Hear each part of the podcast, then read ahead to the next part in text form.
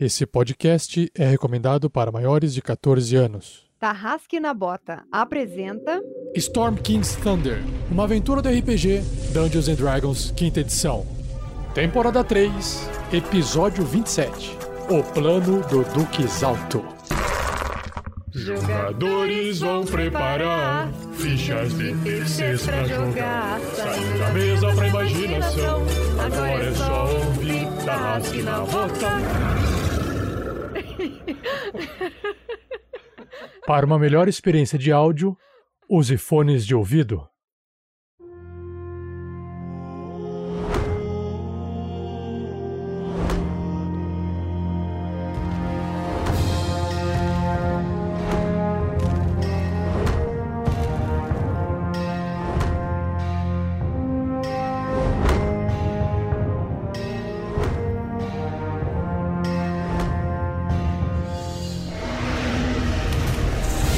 Fala pessoal, aqui é o Pedro que te jogando com Grilo Mr. T, o Gnomonge que hoje pede desculpa ao resto do grupo por ter metido todo mundo nessa enrascada.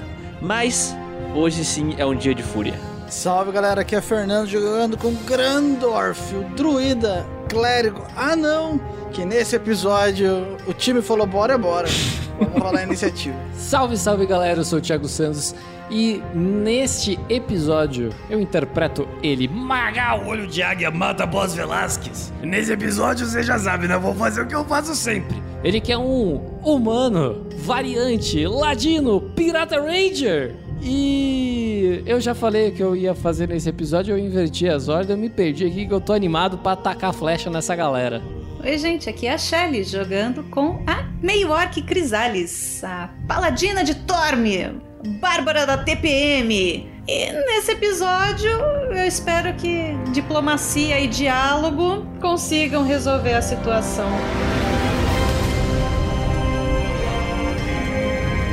E eu sou o Rafael47, o mestre dessa aventura, Storm King's Thunder, a tormenta do Rei da Tempestade.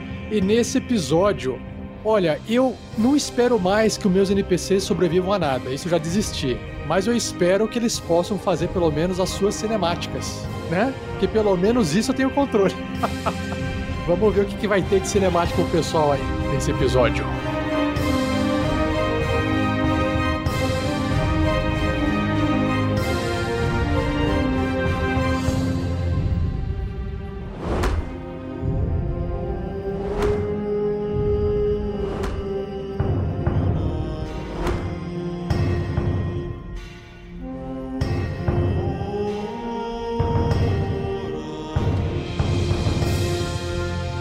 Podcast só pode ser editado graças ao apoio de madrinhas e padrinhos do RPG Next.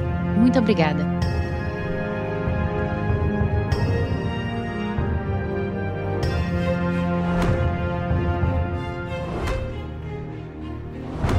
Seja você também um guerreiro ou uma guerreira do bem.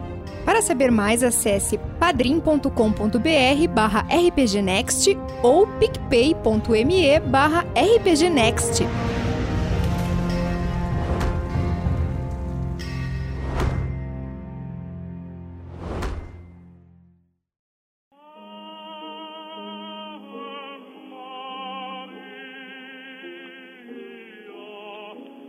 Fala pessoal, beleza?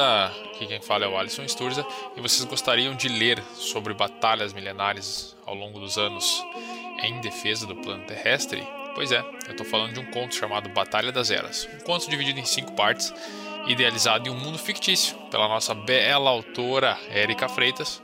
Neste conto, a garota Ana, de 20, 20 e poucos anos, faz uma descoberta sobre seu vizinho estranho, o Sr. Benson. É, e isso leva a Ana a viver uma bela de uma aventura. A cada duas semanas a gente publica um conto, um review, um histórico sobre alguma aventura no site do RPG Next.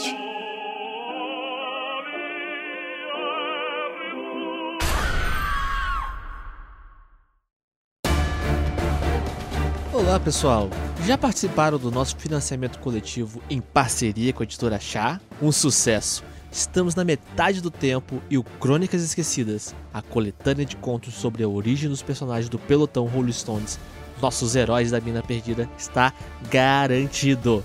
Por isso, estamos aumentando nossas metas extras. Já batemos as duas primeiras e queremos trazer essa obra para o formato de áudio. Para isso, contamos com a ajuda de todos. Então, se você curtiu os personagens dessa aventura podcastal, nossa primeira oficial, ou se quer conhecê-los antes de partir para essa épica jornada, ou se apenas quer uma coletânea recheada de histórias fantásticas, nos ajude nessa. Acesse catarse.me barra crônicas underline esquecidas, tudo sem acento, e apoie essa obra, podendo garantir ainda vagas nas mesas especiais que serão sorteadas. Contamos com todos.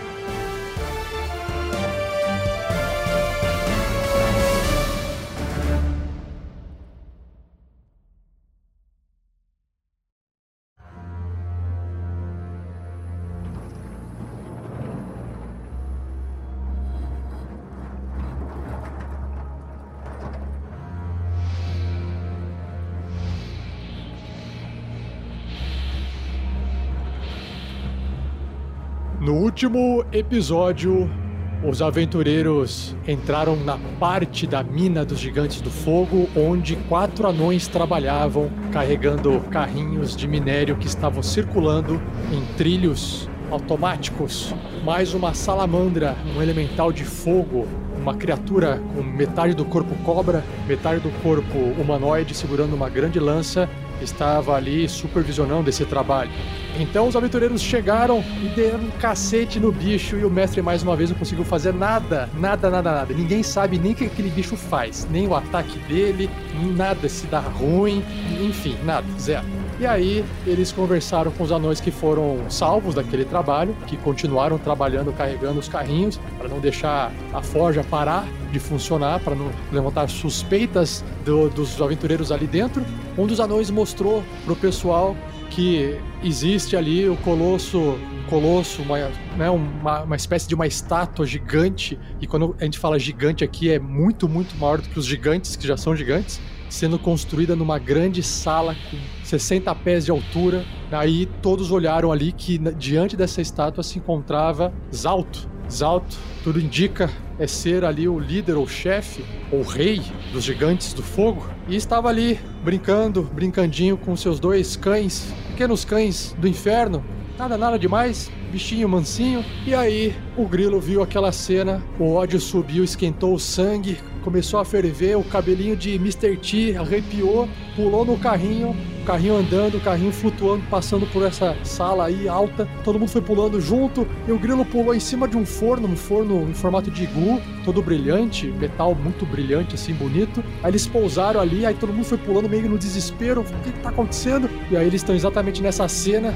de sangue nos olhos, sangue fervendo, em cima do iglu, meio que escondidinho ali atrás, olhando a cena do gigante, enquanto outras pessoas encapuzadas chegaram. E vamos ver o que, vai acontecer nesse episódio.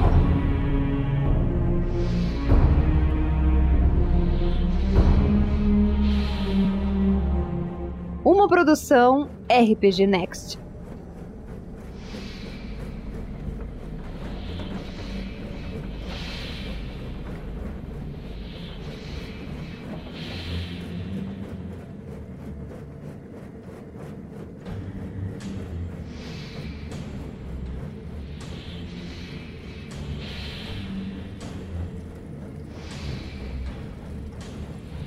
Vocês estão em cima de uma forja. Quando o Grandorf toca, desce ali em cima da forja, Grandorf, você tem um arrepio, seus pelos do braço se arrepiam, você está tocando adamantina, um metal raro, um metal extremamente valioso e um- imaginar que você está em cima de um forno gigantesco em formato de iglu feito de adamantina é, sei lá, o que, que, o, o que, que o Grandorf tá sentindo aí.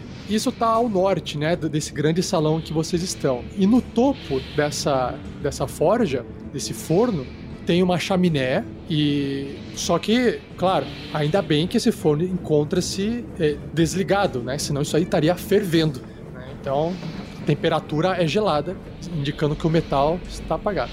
E aí, o que acontece lá no fundo enquanto o grilo tava ali se, né, se segurando ali, ou vocês segurando ele, não sei quem que tá se segurando ali para poder partir para frente do, do gigante do fogo, vocês estão chegando exatamente isso aqui que é importante para vocês saberem, né? Largas e altas passarelas de ferro atravessam uma curta distância dessa vasta câmara que vocês estão. Todas elas cerca de 15 metros longe do chão, então é bem alto, e 12 metros longe do teto, então mais perto do teto do que do chão. Vocês observam dois braseiros acesos iluminando a passarela mais ao sul, que possui escadas de ferro conduzindo para baixo. Essa ainda olhando assim lá no, lá no sul, ainda na parte de cima, né? Ou seja, leva para a parte de baixo, que é a parte que vocês estão descendo.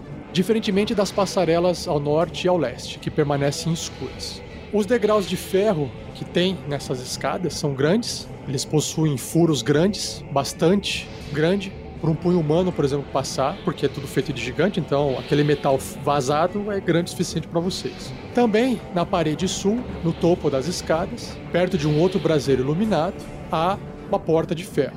Além dessa porta, vocês também conseguem ver que tem um corredor escuro. O som de chacoalhar de baldes enche essa câmara. É o que, é o que realmente faz mais barulho nesse momento para vocês. É os carrinhos passando em cima da cabeça de vocês. E lá na frente ele tá voltando. Que ele, ele tá passando por um sentido na cabeça de vocês. E lá na frente, perto dos altos, vocês estão vendo o carrinho um pouco ali em cima também passando, só que voltando no sentido contrário. E claro que tem quatro torres de cabo que suportam que parece ser essas, essa cadeia de baldes, esses carrinhos aqui são tipo baldes, né? E pendurado no ar, preso no lugar por correntes aparafusadas ao piso e ao teto, está a cabeça com o elmo e o torso superior de um colosso metálico. Guindastes estendendo-se para fora dos pórticos, que são aquelas passarelas, né? Esquerda direita, oriental ocidental, possuem dois outros fragmentos do colosso pendurados neles: uma espada, um pedaço de um braço, que é uma manopla, né? Junto com o antebraço. Esses fragmentos parecem estar pendurados no mesmo nível que as passarelas, de onde vocês estavam ali em cima, antes de vocês descerem aí para esse forno. E claro que agora, vocês olhando aí mais de baixo, chama bastante atenção aquele grande, aquela grande estátua sendo montada que vocês sabem que se trata do Vonin Dodge, né? Principalmente o Grandorf, que tem essa noção de, de construção, essa coisa de anão, de juntar pedra em cima de bloco, bloco em cima de bloco e, e ter noção das coisas. O Grandorf estima que esse colosso metálico aí, se ele for finalizado, for montado, e que parece também ser de adamantina por causa da, do brilho do metal, pode chegar a uma altura mais ou menos de uns 24 metros, ou seja, uns 80 pés de altura. Só que até isso ser finalizado, ele parece só uma casca ali sem vida nesse momento. Só que vocês também observam que um de seus olhos, né, da cabeça, exibe um rubi muito grande. Um rubi assim, gigante, deve pesar ali dezenas e dezenas de quilos. Um rubi, a pedra, ou pelo menos parece ser encaixado, e essa pedra gigante no olho está a 12 metros acima do piso. O outro olho contém um soquete vazio para uma gema de tamanho similar. Está vazio por algum motivo. E vocês estão enxergando então é, os altos na frente, ele está mexendo com os cães, enquanto as pessoas encapuzadas estão se aproximando. Eles estão se posicionando de uma forma meio estratégica para não ficarem todos aglomerados, mas também para não ficarem muito separados a ponto de não entender o que está acontecendo na conversa. Distanciamento social que chama, eles estão certinhos. Isso, exatamente. Pior que estão. Passaram aquele álcool em gel. Estão aglomerando, só que com todas as, as precauções e protocolos de segurança finalmente se destacando sobre toda essa cena, um pouco à frente do colosso que está sendo montado, há um gigante do fogo, inteiro armadurado e com uma aparência mais velha, que se trata do Duque Zalto. Em uma das mãos, ele segura duas correntes que se conectam a dois cães do inferno, claramente seus animais de segurança e também animais de estimação. O que reforça a ideia desses cães serem de estimação é a existência de uma bola de ferro oca com cerca de 1,2 metro, mais ou menos, de diâmetro, quase um metro e meio ali de diâmetro, crivadas de buracos, contendo um corpo pequeno torrado dentro. Esse gigante, os altos, então, vocês observam que ele de vez em quando fica rolando a bola assim com o pé igual um jogador de futebol às vezes faz com a bola, assim, sabe? E vocês observam também que os cães do inferno ficam olhando para aquela bola com aquela vontade, tipo, meio, meio feliz, meio alegre, assim, como se quisessem brincar com aquela bolinha. Mas ele, nesse momento ele tá segurando a bola porque pô, as pessoas encapuzadas ali estão se reunindo na frente dele. Por fim, para finalizar, e não menos importante, o gigante do fogo, Zalto, ele tá empunhando um martelo de ferro gigante cuja cabeça se dobra como uma gaiola. Dentro dessa gaiola, que é o próprio martelo dele, tem um anão vivo. Esse anão vivo tá quieto, ele ainda possui arma e armadura, mas ele se segura firmemente para não se chocar dentro das grades ali dentro do, do martelo por causa do movimento. Ah, a jaula é o martelo. A jaula é o martelo. Cara, que irado! A Crisala está se arrastando pra dentro do forno e vai ficar lá depois de ver tudo isso mais de perto. Tô brincando. Eu quero, eu quero, eu quero saber uma coisa primeiro, Rafa. O, o grilo, quando ele salta, ele, ele, dá- ele, ele fala, fala rápido com os amigos, achando que ele ia ser o único que ia saltar, né? E ele olha ao redor assim, imaginando que ele vendo os caras chegando, se aproximando do, do Dux Alto, ele dá uma trincada nos dentes assim, pra não sair, tipo, porque ele tava pronto pra sair correndo em direção ao cara. O cara tava sozinho, né? Só com os cachorros. Agora que essa galera chegou, ele dá uma trincada, ele trava os pés. Ele então percebe que ele pulou em cima de um forno e que ele nem, nem viu se o forno tava aceso ou não. Mas então ele consegue, começa a observar ao, ao redor. E ele vê que tem coisas penduradas no teto ao redor do Duque. E ele começa a pensar em como usar essas coisas pra poder ter uma vantagem inicial no combate. Perfeito. O grilo, o, o Magal, ele dá uma cutucada assim no grilo. Grilo, ali ó. Pra ajudar o grilo a achar isso. O gri- O grilo, o grilo tá trincando os dentes assim, primeiro pra falar baixo e segundo pra poder segurar a própria raiva dele. Ele tá com os punhos fe- fechados assim, enfiando a unha dentro da própria palma da mão. Acho que com uma flecha eu consigo derrubar. O grilo olha na direção da- das coisas que estão penduradas pra poder avaliar como eles podem usar aquilo em favor deles. O Grilo então faz um teste de percepção com vantagem. A dificuldade é 15. O grilo não pode ser o. O, Magal tem mais três. Vamos fazer um metajogo aqui. Vamos fazer um metajogo aqui, calma aí. Ah, não tem problema. Não, tô indo eu, hein? Tô indo eu que vou rolar com, com vantagem, tá? Deixa eu ver. 19. Magal, você sabe que cada guindaste possui um guincho que aparentemente pode ser liberado, fazendo com que algum fragmento caia no chão.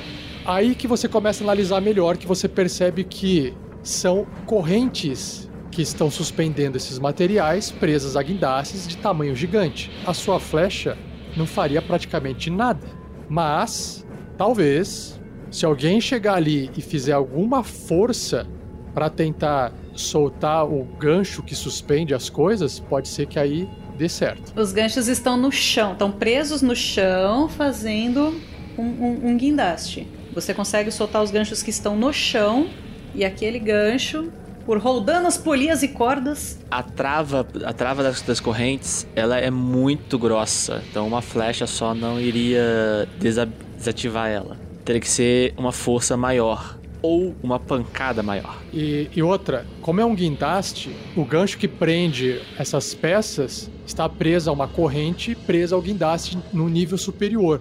A rodana, essa, essa rodana que existe, está no guindaste. Então você teria que ir até o nível superior e tentar verificar como é que funciona o guindaste lá para ver se você consegue soltar o guindaste. Tá. É um guindaste numa plataforma de metal que não está no chão, mas no nível superior que a gente estava com o trilho dos carrinhos. Essa plataforma, a gente consegue acessá-la pela parede? Você consegue acessar pela escada, pela parede. Pare- A parede é um desafio, porque a parede ela, ela é parecida com o piso, ou seja, o único cantinho que você teria para colocar a mão seria nos vãozinhos dessa, dessas pedrinhas juntas, então seria uma dificuldade 20 para poder escalar. É possível, então daria para pegar a escada que tem lá no fundo, aquela escadaria que eu descrevi para vocês lá no sul, que também daria para subir, é, ou subir os carrinhos pelo qual vocês desceram. grila-aranha, grila-aranha, tem as botinhas, grila-aranha, Ele é- sobe na parede, grila-aranha, sem nenhum check de acrobacia. É, pro grilo é qualquer lugar que ele andar é, chão, né? Cuidado! Ele é o grilo aranha. Ele é o grila-aranha.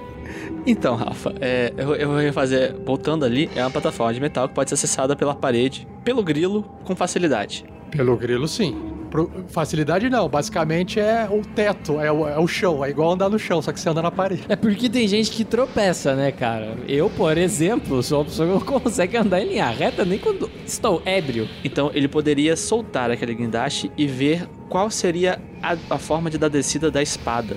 Eu vou te falar que a manopla tá quase em cima do Duque, a espada tá pra esquerda. Eu tenho, eu tenho mais uma pergunta também que é muito importante, Rafa. O corpo do colosso, ele tá montado? Não tá finalizado, é, você observando ele não tá finalizado. A única coisa que o grilo tava observando é que, como a espada ela tá a 12 metros de altura, se você soltar uma ponta só, a outra ponta continua presa. Então a tendência de quando ela, ela cair, ela bater só a manopla, né? E aí a manopla bate no chão. Eu consigo, eu, eu consigo avaliar se essa espada batendo em cima da- do Duque causaria um dano razoável? Considerável? Razoável não. Aí se, se, cara, con- considerar, com certeza, qualquer metal né, desse tamanho, com o peso que deve ter essa estrutura, caindo e batendo em alguém, com certeza vai causar um estrago considerável se acertar. E aí, esse rubizão que está lá em cima, ó, caro e amado mestre, tu falou que ele é grande, ele é grande quanto? Porque eu.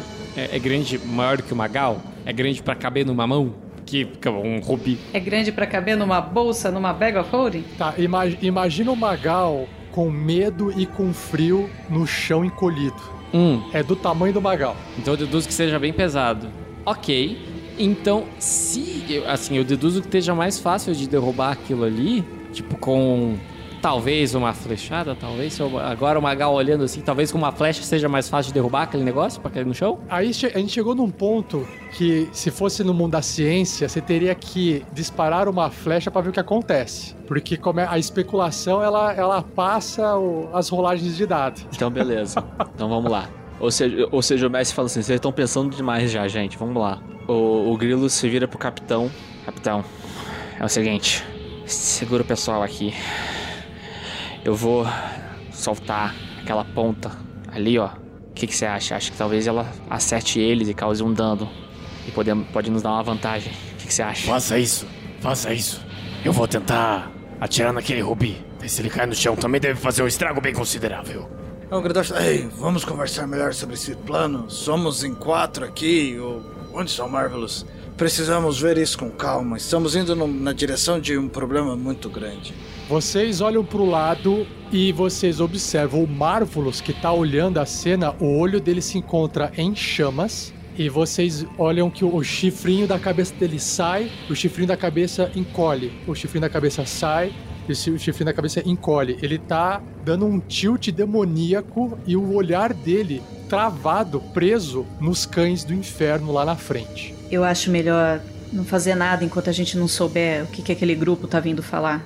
Senão a gente vai ter que enfrentar mais gente ainda. Marvelous, Marvelous, vem aqui. Rafa, eu quero tentar arrastar o Marvelous e colocar ele dentro do forno, que eu já, já percebi que tá é, frio. Eu vou levar ele até o, a grelha, vou colocar minha cabeça lá dentro, vou abaixadinha, colocar minha cabeça lá dentro, olhar lá dentro. Se não tiver nada, brasa nem nada, eu quero tentar colocar o Marvelous ali dentro pra deixar ele protegido. Você vai subindo com. Sobe ali no cantinho com bastante cuidado. Ainda você tá, tem a maior parte do seu corpo é, protegida pela cobertura. E aí você consegue dar uma espiada lá dentro e com a sua visão no escuro, você enxerga que sim, o forno se encontra apagado, que o buraco que tem tem uma, né, uma grade de ferro em cima dessa chaminé, mas o Marvelous passa porque ele é pequenininho. E lá dentro você enxerga uma parece um carvão gigante. Imagina um carvão de peça única muito grande. Marvelous, fique aqui. Calma, eu vou te colocar lá dentro e você não faz barulho. E mesmo sem nenhuma resposta, eu quero tentar. Então, aí deixa eu só explicar uma coisa. A altura desse forno é de mais ou menos uns 10 metros de altura. Se você for colocar o Marvelous lá, você vai ter que soltar ele, ele vai acabar caindo lá dentro. Ok, eu vou tentar me pendurar o que eu conseguir segurar ele pela capinha pra ganhar mais um metro e meio de, de distância ali. Você pode colocar uma corda. Se quiser colocar uma corda, você consegue descer ele tranquilamente aí. Não tem problema também. Vai perder o, o cartoon da brincadeira, mas beleza, ok. Ah, tá, tá. Ok, você quer pegar a capinha. É que a capinha, mesmo 10 metros, não vai, você não vai conseguir cobrir 10 metros. né? Não, não vai dar, 10 metros é muita coisa. Então, ok, eu, eu coloco um laço de corda, porque ele não tá se mexendo mesmo, tá totalmente estátua. Lacinho de corda, desço ele lá até o finzinho do, do forno, pra ele ficar protegido. se der merda. E Você observa também que ah, existe uma porta dentro do forno, pro lado esquerdo, e essa porta, que é pro lado onde tá a espada pendurada, né? Essa porta do forno se encontra aberta. Mesmo porque o forno tá desligado, não tem, não tem porque o forno tá fechado. Vou balangar o- a corda pro Marvelous ficar.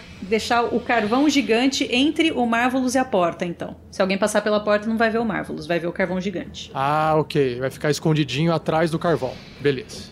Ele tá meio catatônico e aí ele fica lá, sem, sem fazer nada. Alguma coisa deu, deu, ruim, deu ruim com ele, com o espírito de demônio dele. Ei, vamos ver esse plano. Vocês vão subir e eu e a Crisales. Ah, ficamos aqui, esperamos tudo desmoronar e saímos correndo depois. Eu vou. Eu vou derrubar aquela espada gigante em cima deles.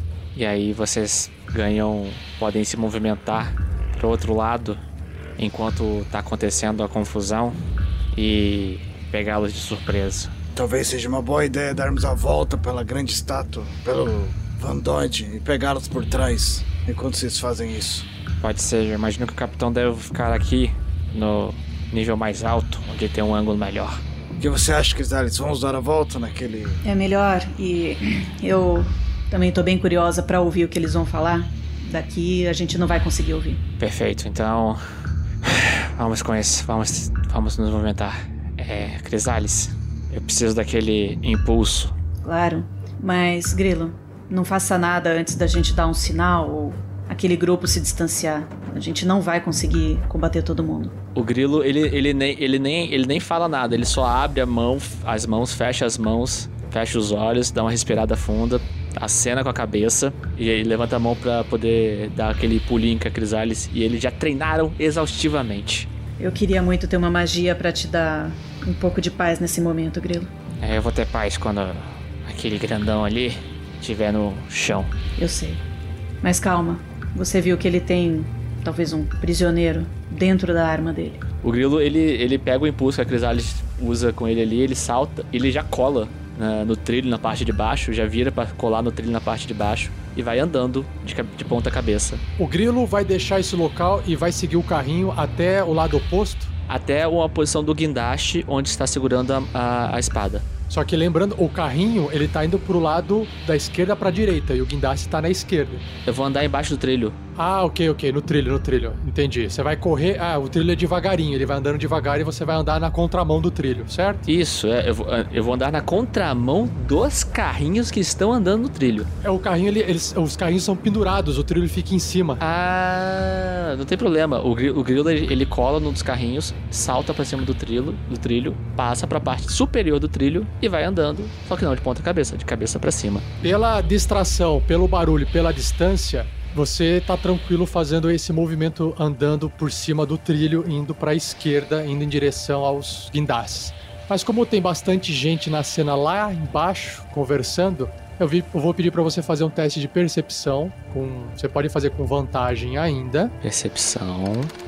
Tirei um maravilhoso 15. É furtividade, furtividade, você quer que eu role percepção, quer que eu role stealth? furtividade. Eu falei Ah. errado. Furtividade. Faz bem mais sentido. Você faz com vantagem. Então vamos lá, furtividade com vantagem. Nossa, eu rolei mal, entre 12. Nesse momento eu preciso eu preciso apresentar a cena que estava desenrolando ali enquanto vocês estavam fazendo isso. Senão vai ficar vai ficar é, sem sentido aqui.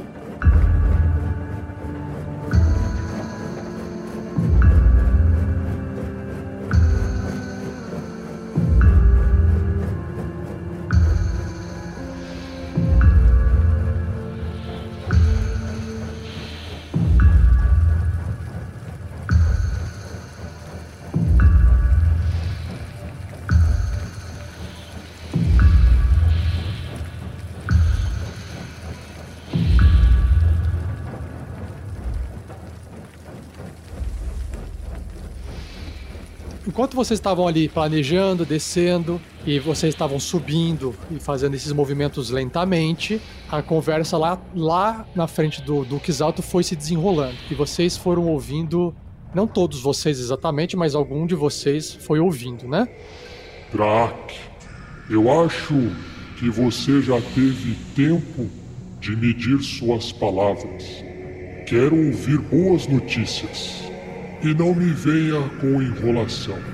Caso contrário, colocarei um de seus homens dentro dessa bola de ferro aqui e a rolarei para meus cães. Aí poderemos descobrir quanto tempo demora para um sopro de fogo do cão do inferno recarregar. Se preferir, você poderá fazer companhia para o anãozinho aqui dentro de meu martelo. Me diga, como foi em Manoplaustera? E aí vocês observam o, o Drak, que é o cultista, ele, ele baixa o capuz assim para poder falar, e vocês observam que se trata de um Drow, um elfo negro. A missão foi um sucesso, Duque Exalto. Conseguiram o que eu pedi? E os anões? Conseguimos prender Maegera, o titã do alvorecer dentro desse frasco de ferro aqui em minhas mãos. Sobre os anões, eles ainda permanecem em Mano Manoplaustera. Por que todo esse suspense, criatura? Maravilhoso! Sublime! Logo mais, eu usarei o Titã do Alvorecer para finalizar a criação de meu colosso de adamantina, o Vorindod, que irá destruir os dragões deste mundo. E como prometi, Usarei meu poder no auge do ordenamento para destruir os inimigos da casa Chorlarim, começando pelos anões que tomaram o Manoplaustera de vocês e os fizeram rastejar diretamente para o subterrâneo. Assim que a pedra noturna for acesa e utilizada como catalisador dentro da forja de Adamantina, Anã, nosso pai, voltará a ter orgulho de nós gigantes, os gigantes do fogo. E toda aquela história sobre Eustória ficará para trás. Por que está contando todo o seu plano como um, um vilão de romances? Bem, é, porque minha família não quer me ouvir nunca. E eu preciso compartilhar a minha alegria com alguém, mesmo sendo com criaturas pequenas. De qualquer forma, tá aqui o frasco, Zalto. Acredito que você já pode colocar aí o Maigera na sua forja de adamantina e começar a forjar o seu colosso imediatamente. Paciência, Drolls. Paciência. Alguns fragmentos do colosso ainda irão chegar a qualquer instante. Além do mais, eu gosto de saborear cada momento. Acho que seria poético que Vonindod, o matador de dragões, fosse revivido ao alvorecer. Enquanto isso, aproveitem minha forja. Minha esposa está cozinhando algo para as visitas. Sigam ali para o norte e virem à esquerda. Ou, se quiserem, sigam o olfato de vocês. Dará na mesma. E aí o, o Duque Exalto faz só assim, um movimento, enquanto os, os Draws ali começam a, a se movimentar. O Zalto parece estar tá escondendo um sorriso ali por trás da, daquela carapaça de armadura que ele tem, daquele rosto que ele tem ali no alto. E ele acaba chutando a bola de metal. Né? Essa bola de metal ele chuta para uma distância mais longa possível. Eu ia rolar aqui um D3 nessa bola de metal para saber se ele ia ser para frente, para diagonal ou para cima. Mas com base na, na furtividade de 12 do grilo, eu vou rolar para cima. A bola vai ter que ir para cima. Então a bola vai, vai indo para cima. O gigante imediatamente fala assim: Zerebor, Nartor, peguem a bola! ele só chuta a bola assim. E aí, enquanto ele chuta a bola, os cães estão querendo correr da corrente e ele tá indo com a mão para poder soltar os cães assim da corrente para poder pegar a bola, né? E aí, por sorte do grilo, um dos encapuzados para e ele se vira pros altos e continua falando com os altos. E nesse exato momento, todo mundo vira para poder ouvir o que, que esse outro draw vai falar, vai perguntar pros altos. E o grilo consegue passar E aí ninguém percebe o grilo ali. E o, essa outra criatura fala assim, essa outra, esse outro ser encapuzado. Duque Exalto, admiro a forma como o senhor pune os seus inimigos. Agora, por curiosidade, o que este anão aí fez para merecer estar dentro do seu machado? O, o Drake responde pro amigo dele, né, o Tal. Ei, Tal, nós já cumprimos a nossa missão? Interessante. Temos um Drow curioso de nome Tal. Esse anão aqui, Tal, achou que poderia me chantagear com a informação sobre onde a Pedra Noturna se encontrava. Confesso que a tal Rede Negra, ou como eles chamam, Zentarins, fez um bom trabalho em rastrear os gigantes das nuvens. Mas, se não fosse por causa de uma enorme quantia de minha riqueza, essa pedra noturna jamais estaria em minhas mãos agora. Lembrem-se, Drows, que nós gigantes chegamos aqui primeiro, eras atrás, e que apenas os dragões nos atrapalham desde então, e que minha resposta sirva de exemplo para vocês também. Aí ele dá uma intimidada foda. Nesse exato momento, os, os, essas criaturas encapuzadas começam a andar pro norte, se deslocar pro norte, né, indo pro, pro local que vocês estão ali, né? E enquanto isso, os cães são soltos e começam a correr atrás da bolinha. Mas nesse exato momento o grilo consegue sair e alcançar o outro andar ali do lado. Eu, curiosidade, eu cheguei na parede ou cheguei na, na, na plataforma? Você chegou na plataforma. Ok. Eu imagino que durante essa, essa conversa, a gente não ia ficar no forno esse tempo todo. A gente falou que ia chegar mais próximo do gigante para ouvir a conversa. Eu imagino que durante toda essa conversa a gente foi se movimentando, inclusive por trás dos pilares, por trás de, de braseiros. Eu não sei, conforme a gente vai andando, eu imagino que a gente vai enxergando mais coisa. É, assim, olha só, é, deixa eu só passar uma informação para vocês. Contornar em volta do, do forno é fácil porque o forno já tá ali e faz sombra ali atrás. O problema é que para vocês saírem do forno e se aproximarem pelo chão, vocês estariam é, como vocês podem ver ali, tem fontes de luz, né? Tem é, braseiros acesos nas paredes.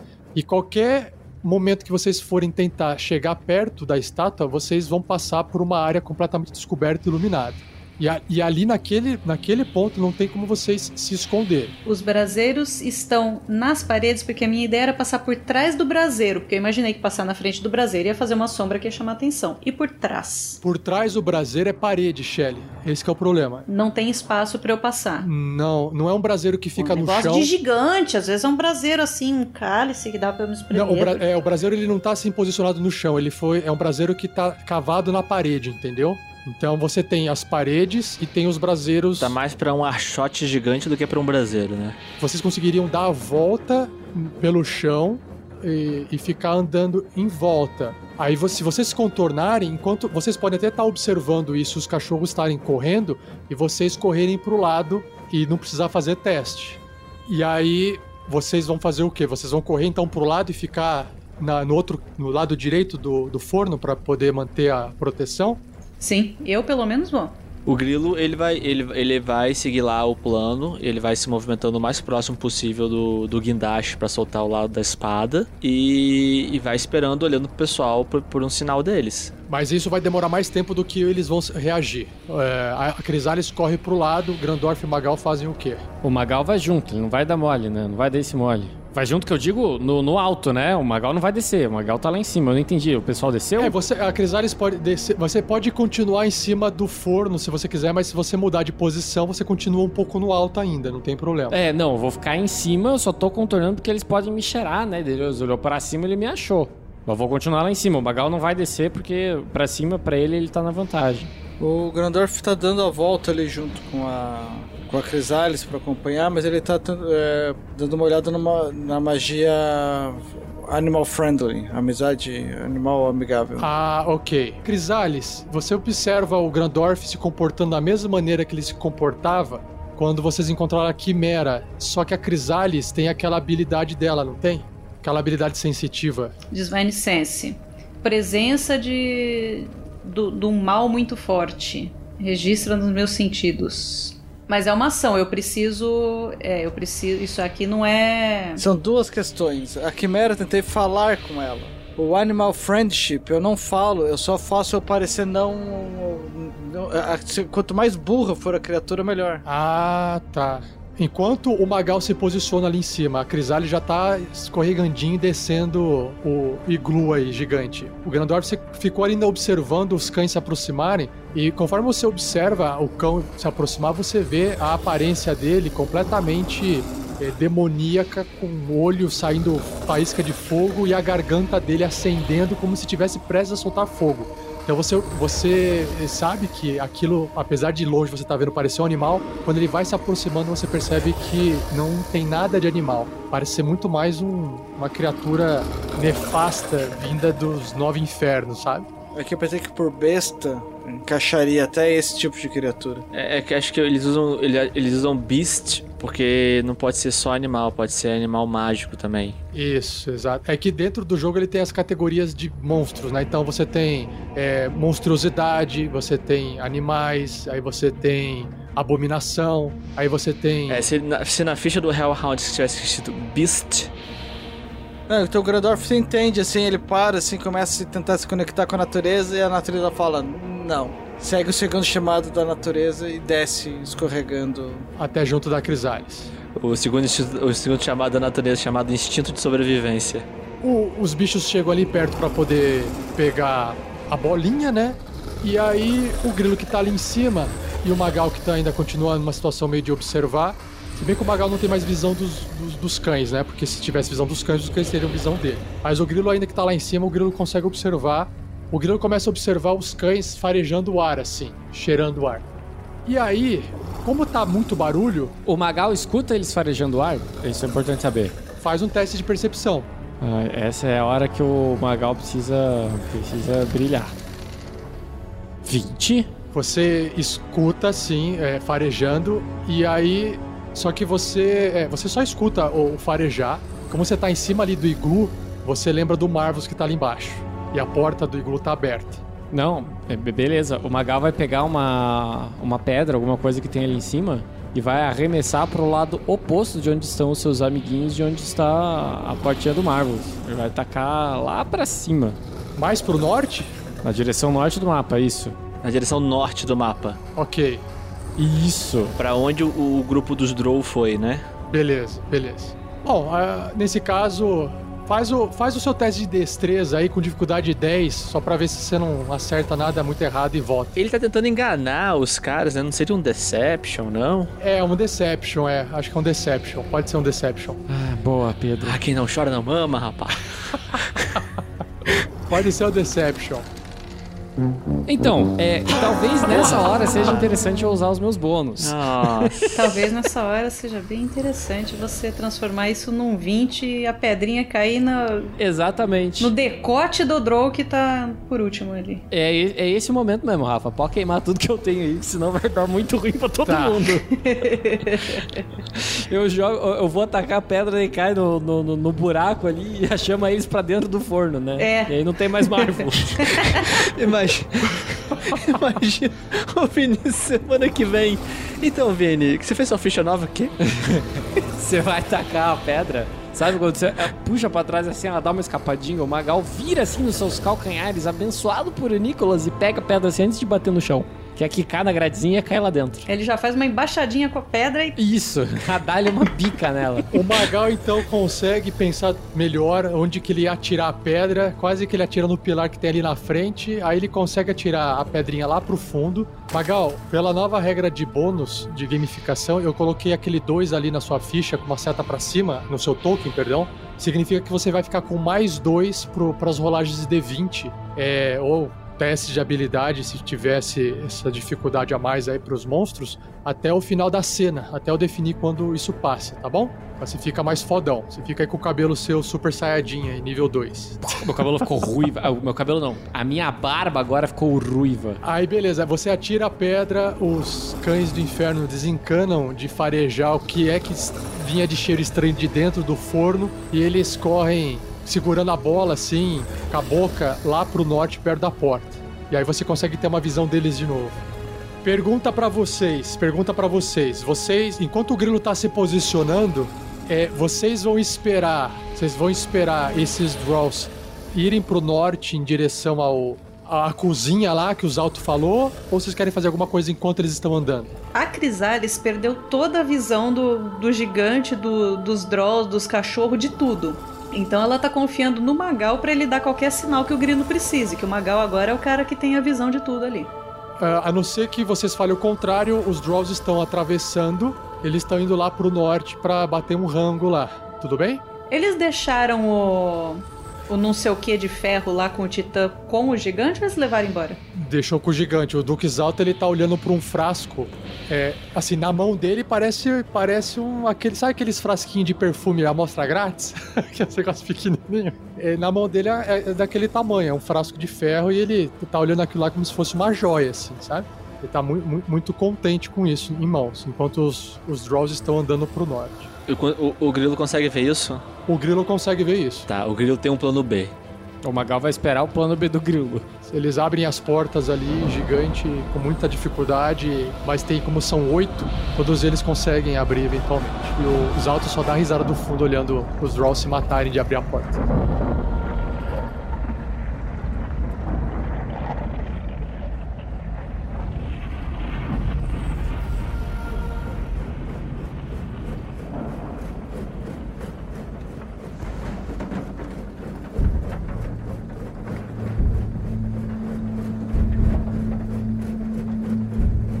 Beleza, você tá ali perto do guindaste, Pedro. O que você quiser de informação ali, você me fale.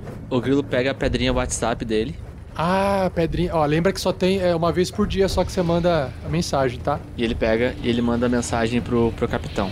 Tan, tan, Capitão, Plano- taran, tan. Aí o gigante escuta o barulho e ele começa.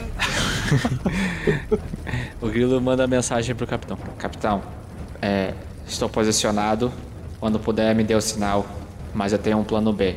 Se tudo der errado, atire uma flecha naquele frasco e quebre e solte o que tiver ali dentro. Isso podia ser o plano A, não? Cara, lembrando que eu só posso mandar. E não e eu recebo uma mensagem. Isso, agora é a resposta do Magal, se ele quiser dar a resposta. É uma vez por dia. Pensa com carinho. Plano A, levanta a mão uma vez, Grilo. Plano B, levante os dois braços. Quando quiser. Aí o grilo ele olha pra pedrinha, vê que tem dois risquinhos azuis ali e guarda ela. Tá, e o símbolo de bateria tá esgotado. sem sinal, sem sinal. Na verdade, os dois planos são excelentes, então não vai ter problema. Qualquer um que escolha vai dar certo. Na verdade, eu não acho o plano B uma, uma boa escolha, não. Eu acho um plano do tipo assim, fudeu, fudeu de vez, então foda-se. Tá, qual que é o plano A mesmo? eu fiquei confundindo o negócio de Jack que é outro me perdi tudo. O Magal sabe, porque o Magal não tá controlando um monte de coisa. É, o, o plano A, derrubar a espada no Duque, pegar ele por trás no, de surpresa Ok. e ele e causar o máximo de dano possível pra eliminar ele o mais rápido possível. Ah, tá. Plano B, atira a flecha no frasquinho, quebra aquele receptáculo, solta o que tiver ali dentro e deixa o caos rolar. Porque pelo que, pelo que, eles, pelo que os Drow falaram, bicho, deve ser uma parada assim, meio tensa ali dentro. Grilo, você chega. Você tem assim, você tem os dois guindastes. O da ponta da espada, que é onde você tá mais próximo, e você tem o da base da espada perto da manopla. Em qual deles você vai subir? Na base? Vou na base da escada, da espada, porque a base da espada está praticamente direcionada em cima do Dux Altos. Você vai chegando ali próximo e você consegue observar que tem aquela, aquele, lugar assim onde você pode girar uma alavanca para poder enrolar a corrente na base do guindaste e poder subir ou descer. Você olha melhor, você vê que onde está a, a espada, ela tá pendurada assim com, com alguns ganchos, assim. um- Tipo, tem um gancho que prende outras coisas para poder prender a espada, né? E que vo- se você fizer uma força ali, você talvez consiga liberar esse engate com sucesso e soltar essa base da espada. Na corrente. Na corrente, ali na, bem na, em cima da espada ali. Ou seja, o grilo encontrou o ponto mais frágil do suporte da espada. Isso, mas mesmo ainda assim você sabe que você vai ter que fazer um, um esforço físico para poder conseguir uh, virar aquele gancho com o peso e, e escapar ele, entendeu? Mas você vai soltar a ponta da espada ou o cabo? Eu não entendi. Ele quer soltar o cabo. O, a ponta da espada, se eu soltar ela, a ponta da espada tá próxima ao iglu. Então não vai atingi-lo, porque não tem ângulo suficiente para ela girar na direção dele. Então eu vou soltar a base da espada, que tá do lado da cabeça dele, Vai dar uma coronhada no, no gigante. dou uma coronhada nele. É, não é o não é o que eu queria fazer, mas é o que temos legal pra era hoje. cortar ele em quatro, fatiar, botar no forno, mas já que não dá, então beleza. Pois é, é, eu, eu queria ter o meu, momento- meu momento God of War, mas não vai rolar. Vamos macerar então, tem problema. É, e aí os cães estão, como eles estão soltos, eles estão tipo brincando com a bola, então não tem como eles estarem exatamente embaixo da espada. Bom, o grilo então, ele vai usando as botinhas dele, escalandinho, vai em direção ao ponto mais frágil da espada, da- do suporte da base da espada, fica direcionado em pé, próximo ao gancho, em cima do Duques Altos, brincando com seus cãezinhos do inferno, e então ele olha pro capitão. Magal, nesse momento, puxa a sua flecha da aljava, estica o arco, olha pro grilo, faz que sim com a cabeça aí, Duas mãos. dispara a flecha na direção do frasquinho. Antes de você disparar a flecha, a gente precisa rolar iniciativa. Eu gostaria de dizer que eu falei errado. Agora já era. Agora já era. Eu olhei assim e falei, "Ué, levantou duas mãos. Eu vou olhar pra você e, vou, e, e você pode fazer assim desesperadamente e aí deu uma mão só. Mas é muita patetagem mesmo, viu? O grilo, o grilo levanta as mãos assim, aí ele faz assim e levanta uma mão só. Faz um um assim. Errou! Ainda bem que eu, que eu lembrei antes da gente rolar a iniciativa, hein? É não, tem que rolar, a iniciativa tem que rolar de qualquer forma. Só que vocês vão estar, vocês, vocês têm a- o, o- o turno de a rodada de surpresa, né? Eu tirei 18.16. Eu tirei 10, ai meu Deus. Eu- Eu tirei 5. que beleza. Eu tirei 5 não, eu tirei 7, que eu tenho mais dois lá, né? Só pra... Grandorf tirou 7. Então é o seguinte, o Grilo, você começa, você tá fazendo a força ali, passando o comando pro Magal de longe assim, de repente os os cães do inferno embaixo, eles começam a farejar o ar assim e mudar o comportamento deles. Eles estão conseguindo farejar alguma coisa no ar de que algo está errado, mas eles não é, eles não têm tempo de fazer nada. E enquanto isso, os altos não tá nem prestando atenção, nem, nem, nem percebeu que os cães já sacaram que tem algo errado. E aí, você quer soltar o negócio? Eu quero soltar o negócio. Pode usar uma ação para fazer um teste de força atletismo com dificuldade 15, liberando o engate com sucesso. Ok, força, atletismo. Só pra eu ver quanto que eu tenho aqui. Mais 4. Você tem vantagem, né? Se, se quiser garantir, aí vai ter que gastar sua inspiração aí. Eu vou gastar a minha inspiração porque agora é a hora. Yes! Ah, consegue. É. 21. Beleza. Grilo, você consegue soltar e com suas botinhas você consegue ficar muito bem preso na ponta do guindaste. De repente, a espada gigante se solta, começa a cair. E aí, claro que o outro, a ponta da espada também começa a descer. E aí, com o peso, um guindaste só não consegue segurar o peso na outra ponta. E aí, aquela corrente começa a soltar também. O barulho cresce no ambiente de corrente correndo assim. E aí, o Hulk só tem tempo de olhar assim pra cima e colocar assim a mão em cima da cabeça. Enquanto a espada cai perto dele. One hit kill. E dele e dos, e dos cães, né? Não, dos, nos cães não tá caindo, só tá caindo no- nos altos. Tá, a, a corrente que eu tô. A corrente que eu tô preso, ela correu pra cima? Na verdade, ela não corre, porque você só soltou o gancho, onde você tá fica parado, né? O que tá correndo é lá na ponta da espada porque não aguentou o peso, entendeu? Beleza. E aí, nós temos. Então a espada ela tá meio que caindo quase que inteira, caindo primeiro a manopla, mas depois ela vai cair a ponta também, que ela vai desmontar o guindaste, não vai aguentar, vai cair a espada inteira no chão. E o Duque Alto tem que fazer um teste de resistência de destreza com dificuldade 15, ou receberá 10 de 10 pontos de dano de contusão. E ainda vai ficar caído e imobilizado embaixo do fragmento. Falha. Então, vamos lá. Falha. falha. Teste Falha, de destreza. Falha, falha. É um save. Falha, falha. Aí é rolagem normal, ver. Falha, falha. Tirei 13, deu 16. Então ele consegue sair no último instante, mas ele vai levar metade do dano, porque vai pegar raspando nele e vai machucar. Então eu vou rolar aqui 10 de 10 de dano. 1, 2, 3, 4, 5, 6, 7, 8, 9, 10. Alto, alto, alto, alto. Caraca! Tá, 63 de dano. Então ele toma aqui metade. Vamos ver quanto da barrinha vai descer. É isso, ele perde 31 pontos de vida. Os... Porra, só isso? Caraca, pera aí. Ele, co- ele consegue. Caralho, foda. Ele consegue, ele consegue se esquivar, ele leva um raspão da espada batendo nele, mas ele vai pra trás e não fica imobilizado pelo fragmento que caiu do teto. Grilo, você tem seu movimento ainda. O grilo, estão vendo que o Duque saltou no, no último instante. É. Quanto que é a altura que eu tô? É, são 60 pés. É, 60 pés são 18 metros. Mas, não, desculpa, mas o guindaste, ele fica mais baixo. Você tá a 15 metros. Isso, 15 metros. Só me lembra quantos D6 são por, de dano por. 4d6. Então, isso. 4D6. 4D6, quanto que é o total mesmo?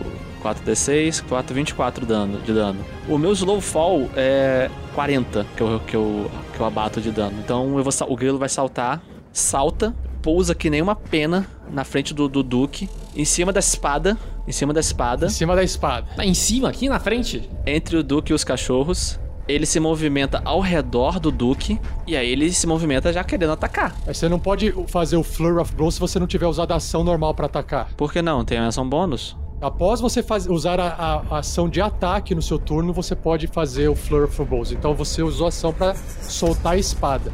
Tá, então no caso o grilo ele vai saltar, vai pousar ali na frente do da cima da espada, ele vai contornar o Duque Alto, escalando por cima do, do Colosso para se movimentar para preparar um ataque completo para um próximo movimento, vindo de cima para baixo. Ah, tá. Então você sobe no colosso a ponto de você ficar numa altura segura. O grilo ele, ele vendo que o Duque saltou para trás para ir pro para desviar da espada, ele pega impulso, vai pra frente, pega impulso, vai pra trás, pega impulso, vai pra frente, pega impulso, vai pra trás e salta quando a corrente vem na direção do colosso, dando uma pirueta e pousando graciosamente, colando os pezinhos no colosso, preparando pra atacar por cima. E é, o grilo não fala nada, ele só age. O grilo range os dentes de ódio porque o cara desviou no último instante.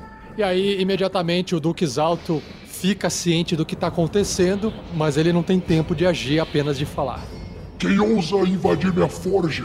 Baratas, imundas. Zerebor, Nartor, coma essa barata grudada na parede, em meu colosso. Você está deixando ele todo imundo. Inseto errado. Eu vi essa vinda. Ele só tem tempo de falar, e aí nós temos ah, a Crisales. A Crisales, infelizmente, por enquanto, não tem muito o que fazer, então ela apenas vai correr e correr para se aproximar.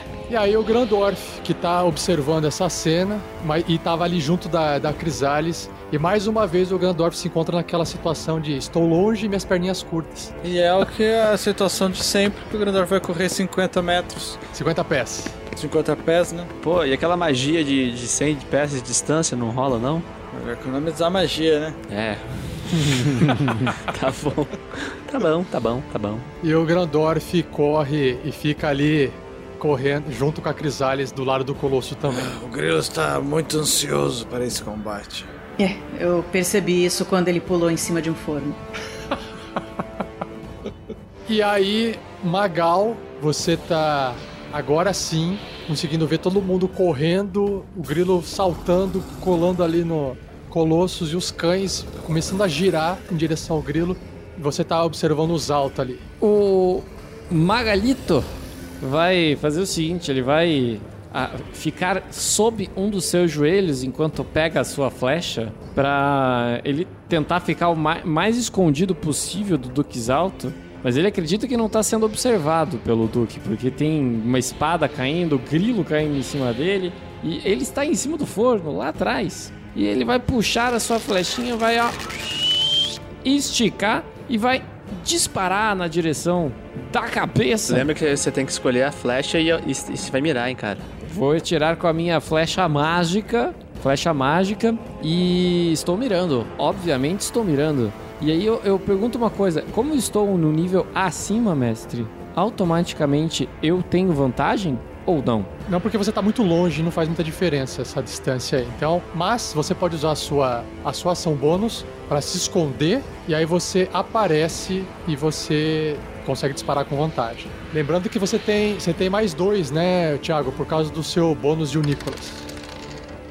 Tá, é, dá 24 mais 2, 26. Não, você tá escondido, você faz ataque com vantagem. Eu vou atacar com vantagem aqui agora. Como se fosse ser diferente. E estou mirando. Crítico, crítico, crítico, Crítico, crítico, crítico.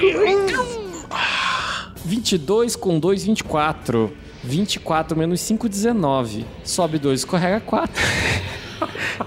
Acertou, não precisa, não precisa. O que acontece é, você consegue acertar uma flecha certeira entre as placas de metal de sua armadura, encravando na pele do gigante. E você vai rolar o dano e você fez o ataque com vantagem porque estava escondido, então você vai rolar o sneak attack também. Então eu rolei 5 mais 14, 19, mais 10, 29, mais a flecha. Mais 2 da flecha, 31. 31. Ou seja, demos o dano da espada total agora. Ele. Exatamente, ele, ele terminou de fazer o serviço da espada que caiu. Você vê que a sua flechada te faz o gigante dar uma, um pequeno grito de muito mais de raiva que de dor, né? Ah, baratas me picando, malditas. Barata picando, mas que desaforo. Bom, Magal, você tem seu movimento ainda. Você fez o seu disparo, você tem seu movimento ainda. Meu movimento é. Eita! Aí, então, nós temos agora os cães do inferno. É evidente que eles vão acabar correndo, sim, do olfato das coisas que estão aqui no lugar. Eles vão correr para cima e, eventualmente, eles vão acabar pegando o cheiro de Grandorf e Crisales ali. Primeiro, ele corre aqui embaixo e ele tenta é, subir para pegar o grilo, mas como essa base metálica é muito lisa do colosso, muito íngreme, ele dá uns pulos para tentar pegar esse um grilo não consegue. Aí ele desiste e começa a correr pro outro lado, igual o cachorro querendo dar a volta para pegar alguma coisa. O outro cão do inferno, o Nartor, primeiro foi o Zerebor. O Nartor agora, ele anda a 50 até aqui. Ele tem um ataque bacana aqui, mas a distância ainda não dá. E aí o que acontece é, ele corre, o Nartor corre até ficar próximo da Crisálise do Grandorf, ali do lado da estátua. E vocês percebem que ele poderia continuar correndo em alta velocidade em direção a vocês. Só que ele diminui. Ele para na frente de vocês, Grandorf e Crisales. Não na frente, bem na frente, mas um pouco distante. E ele começa a abrir a boca e vocês começam a ver que de dentro da garganta dele tá vindo uma labareda de fogo. Mas ele não tem tempo de soltar esse fogo em vocês. Porque ele teve que, ele teve que correr e correr. É, é a ideia de que ele quer fazer um ataque. E aí nós temos o grilo. Agora é hora de queimar tudo. Você tem 281. eu vou correr, eu vou correr e vou saltar na direção dele. De cima para baixo, botando as mãozinhas para trás, preparando para dar o, o, golpe na cara. Eu te, eu te concedo ainda mais dois do golpe vindo do céu. Pá, assim que eu, assim que eu gosto. Sim, é bom. Então vamos lá, vou rolar aqui o meu ataque para ser um stunning strike, tá? Pra gente já saber quanto que tem que rolar depois. É, eu gasto um ponto de ki, ele tem que fazer um teste de constituição. Mas você tem que acertar o golpe, certo? Eu tenho que acertar o golpe, isso. Então vamos lá, vamos ver se sai um 20. Se não sair um 20, a gente já sabe que é hora de queimar tudo. Então, rolando. 3. 3. 9. Hora de queimar é. tudo. Você converte então seu ataque em um crítico automaticamente, que inclusive essa cena cai perfeita por um crítico na cara, tipo o King Kong dando um soco no, no Godzilla, né? É, só muda um pouquinho os tamanhos, né? Só. Mas a energia tá ali, porque você sabe que E é igual a MC ao quadrado. Então, muita velocidade, pouca massa, alta energia. Vou pegar a carta do acerto crítico aqui, tá, Pedro, para você. De contusão e o título tá Guarda Baixa. Dano crítico e o alvo não adiciona o modificador da destreza na classe de armadura dele e qualquer teste de destreza é uma falha até o início de seu próximo turno. Então, tá aí. Ele vai ficar. Ele se deixou ele com a guarda baixa com esse socão na cara dele. Muito bom. Na cara! Vou rolar o dano aqui então, dano normal, é dano crítico, né? Sete. Aqui, 7. 7 de dano, mais um pinguinho ali. Mas o importante vem agora. Stun Strike. Dificuldade 15. Lembrando, não, não, não, não. Lembrando que você também ativou o chifre na nova regra. Você tá com mais dois também nos seus modificadores. Fica também com mais dois para a dificuldade. Então é 17 a dificuldade, beleza? Não, não, é, é 15. É 13 mais 2. Ah, ok. Você já fez o cálculo, perfeito. Isso. Falha, falha. Constituição, falha, Pedro? Falha, é. Falha, falha. Um save falha, de constituição. Falha, falha, Normal. Falha, falha. Ai, caralho. Meu Deus, meu coração gelou. Eu vi um 4 ali. Tirei 21. O grilo dá um socão assim, entortando a cara dele. Ele vê que o cara ainda vai resistir. Ele se apoia na, na armadura dele e vira pra dar o Flurry of Blows dele com um bônus. Mais dois golpes. A, destreza, a, a defesa dele não vai mudar porque a destreza dele já é negativa, então não faz diferença. É a armadura. Então vamos lá. Vem, crítico. Vem, crítico. Vem, crítico. Vem. Hum, 24. Tá. Acerta. É, você percebe que. Bom, onde que você tá golpeando pra acertar ele? Do topo da cabeça. No cocoruto. Você lembra do, do desenho que ele é uma tartaruguinha, né? Tem aquele monte de armadura e uma, uma cabecinha assim de cogumelo. Isso, é exatamente. Eu vou botar ele pra baixo. E quando eu vou botar ele pra baixo, eu vou usar, como eu tô usando meu Flourish Blows, vou usar minha técnica da mão aberta pra deixar ele knocked prone. Deixar ele de joelho. Cabecinha de gumba dentro do. Ele vai ficar de joelho pra mim, porque ele teria que fazer um teste de destreza pra não ficar de joelho. E ele falha automaticamente. Ah, rola o dano antes então, Pedro, do seu soco que você acertou, né? Isso. Dano normal. Meu daninho bostinha, como sempre. 6 de dano. Opa, 6 tá bom. E aí você faz ele ficar meio tonto, e aí ele acaba ajoelhando, ele se desequilibra porque ele já tá com a guarda baixa, e ele fica prone, né? Ele fica no chão. E aí o grilo, ele aproveita, ele aproveita que, que ele sentiu ele cair no chão, ele salta e tenta dar uma vira, uma um chute giratório na cara dele pra finalizar. Aí é com vantagem porque ele tá no chão. Com vantagem. Bem crítico. 22. Perfeito. E um daninho de 8. Beleza. É, a gente pode rolar o, mais um Stun Strike? Deixa eu ver aqui se ele é Starting, né? Eu acho que eu fiz isso já. Sim, acertou. Você pode tentar atordoar ele com seu golpe, seu chute giratório. When you hit. Então eu posso rolar, gastar mais um ponto. Ai, meu Deus. Constituição, save, normal. Falha. Falha. Ah, droga! 18. Vocês veem o resultado antes de mim. E calma que eu tenho o extra ataque ainda. Caraca, tem um extra ataque? Não foi ainda. E o grilo, tenta bater na cara dele pra voltar pra posição dele, né, pousando na- no colosso de, de volta. Bate e volta, saca? Então vamos lá. Mais um ataque com vantagem. Vem, crítico. Vem, crítico. Vem, crítico. 14. Cara, graças à armadura dos alto agora protege. Você percebe que seu golpe bate no metal dessa vez porque ele começa a se posicionar e se defender com a própria armadura. É que ele deu uma balanceada assim, o grilo tava no ar ainda na minha posição, ele tentava bater na cara, mas ele bateu no, no- no metal ali, então ele só quicou e voltou pra, pra posição dele no colosso, grudado na parede do colosso, olhando o Dukes alto de joelho na frente dele. Ele vira e fala: Quem é que é o inseto agora? Lembrando que o seu golpe foi 16, tá? Porque você tem mais dois. Mas mesmo assim, é, não acerta 16. E aí é justamente o, o Dukes alto. Aí está a baratinha. Quando a espada caiu no chão, quebrou. O piso quebrou com o peso da espada e soltou fragmentos de rocha no chão. Então o Zato ele só se levanta porque ele tava prone, né? Ele se levanta assim, se erguendo, tentando manter a postura. Aí ele pega aquele pedaço de pedra que tá no chão, vira pra você, taca a pedra. Eu tiro 15. 15. Eu tenho MSA é 15. Ok, então eu acerto a pedrada em cima da barata e eu rolo o dano. Ok. Deixa eu só rolar aqui. Ai, aquela cena do Defect Missiles. Não acredito nisso. Já vi essa cena antes. Ok. Então tem uma pedra, um pedaço de piso voando em direção ao grilo que vai causar 32 de dano. Tá, 32 de dano. Eu vou usar meu defle- defletir mísseis, como a gente já combinou antes, da- eu posso usar. É, o dano é reduzido em 1d10, mais meu modificador de destreza, mais meu nível de monge. Então, modificador de destreza é mais 3, mais meu nível de monge é 8, então 11, mais 2 Mais dois daquela, da, da, da habilidade? Não, porque você só pode usar na sua vez, isso tá na minha vez, então você não aplica. Então eu vou rolar aqui um D10. Então vamos lá. Uh, Então deu 12 no total. 12. 12 de dano. O Grilo toma 20 de dano. Toma 20 de dano. Você reduziu 12, isso aí. Toma 20. Puta, nem fez tanta coisa assim. O Duque Exalto também, ele não é, ele não é burro e não vai ficar perto de uma barata que sobe e desce na, no colosso para poder para poder ficar apanhando dele aí. Então ele se afasta o máximo possível para poder ter uma visão melhor do seu inimigo à distância, que ele percebeu que seu inimigo usa a parede como vantagem nas pancadas. Então ele vai andar os seus 30 pés afastando, ele passa por cima da espada e se afasta o máximo que der do grilo. Então ele anda metade do movimento, porque ele só tinha metade, e ele para em cima da espada. Não consegue se afastar tanto assim.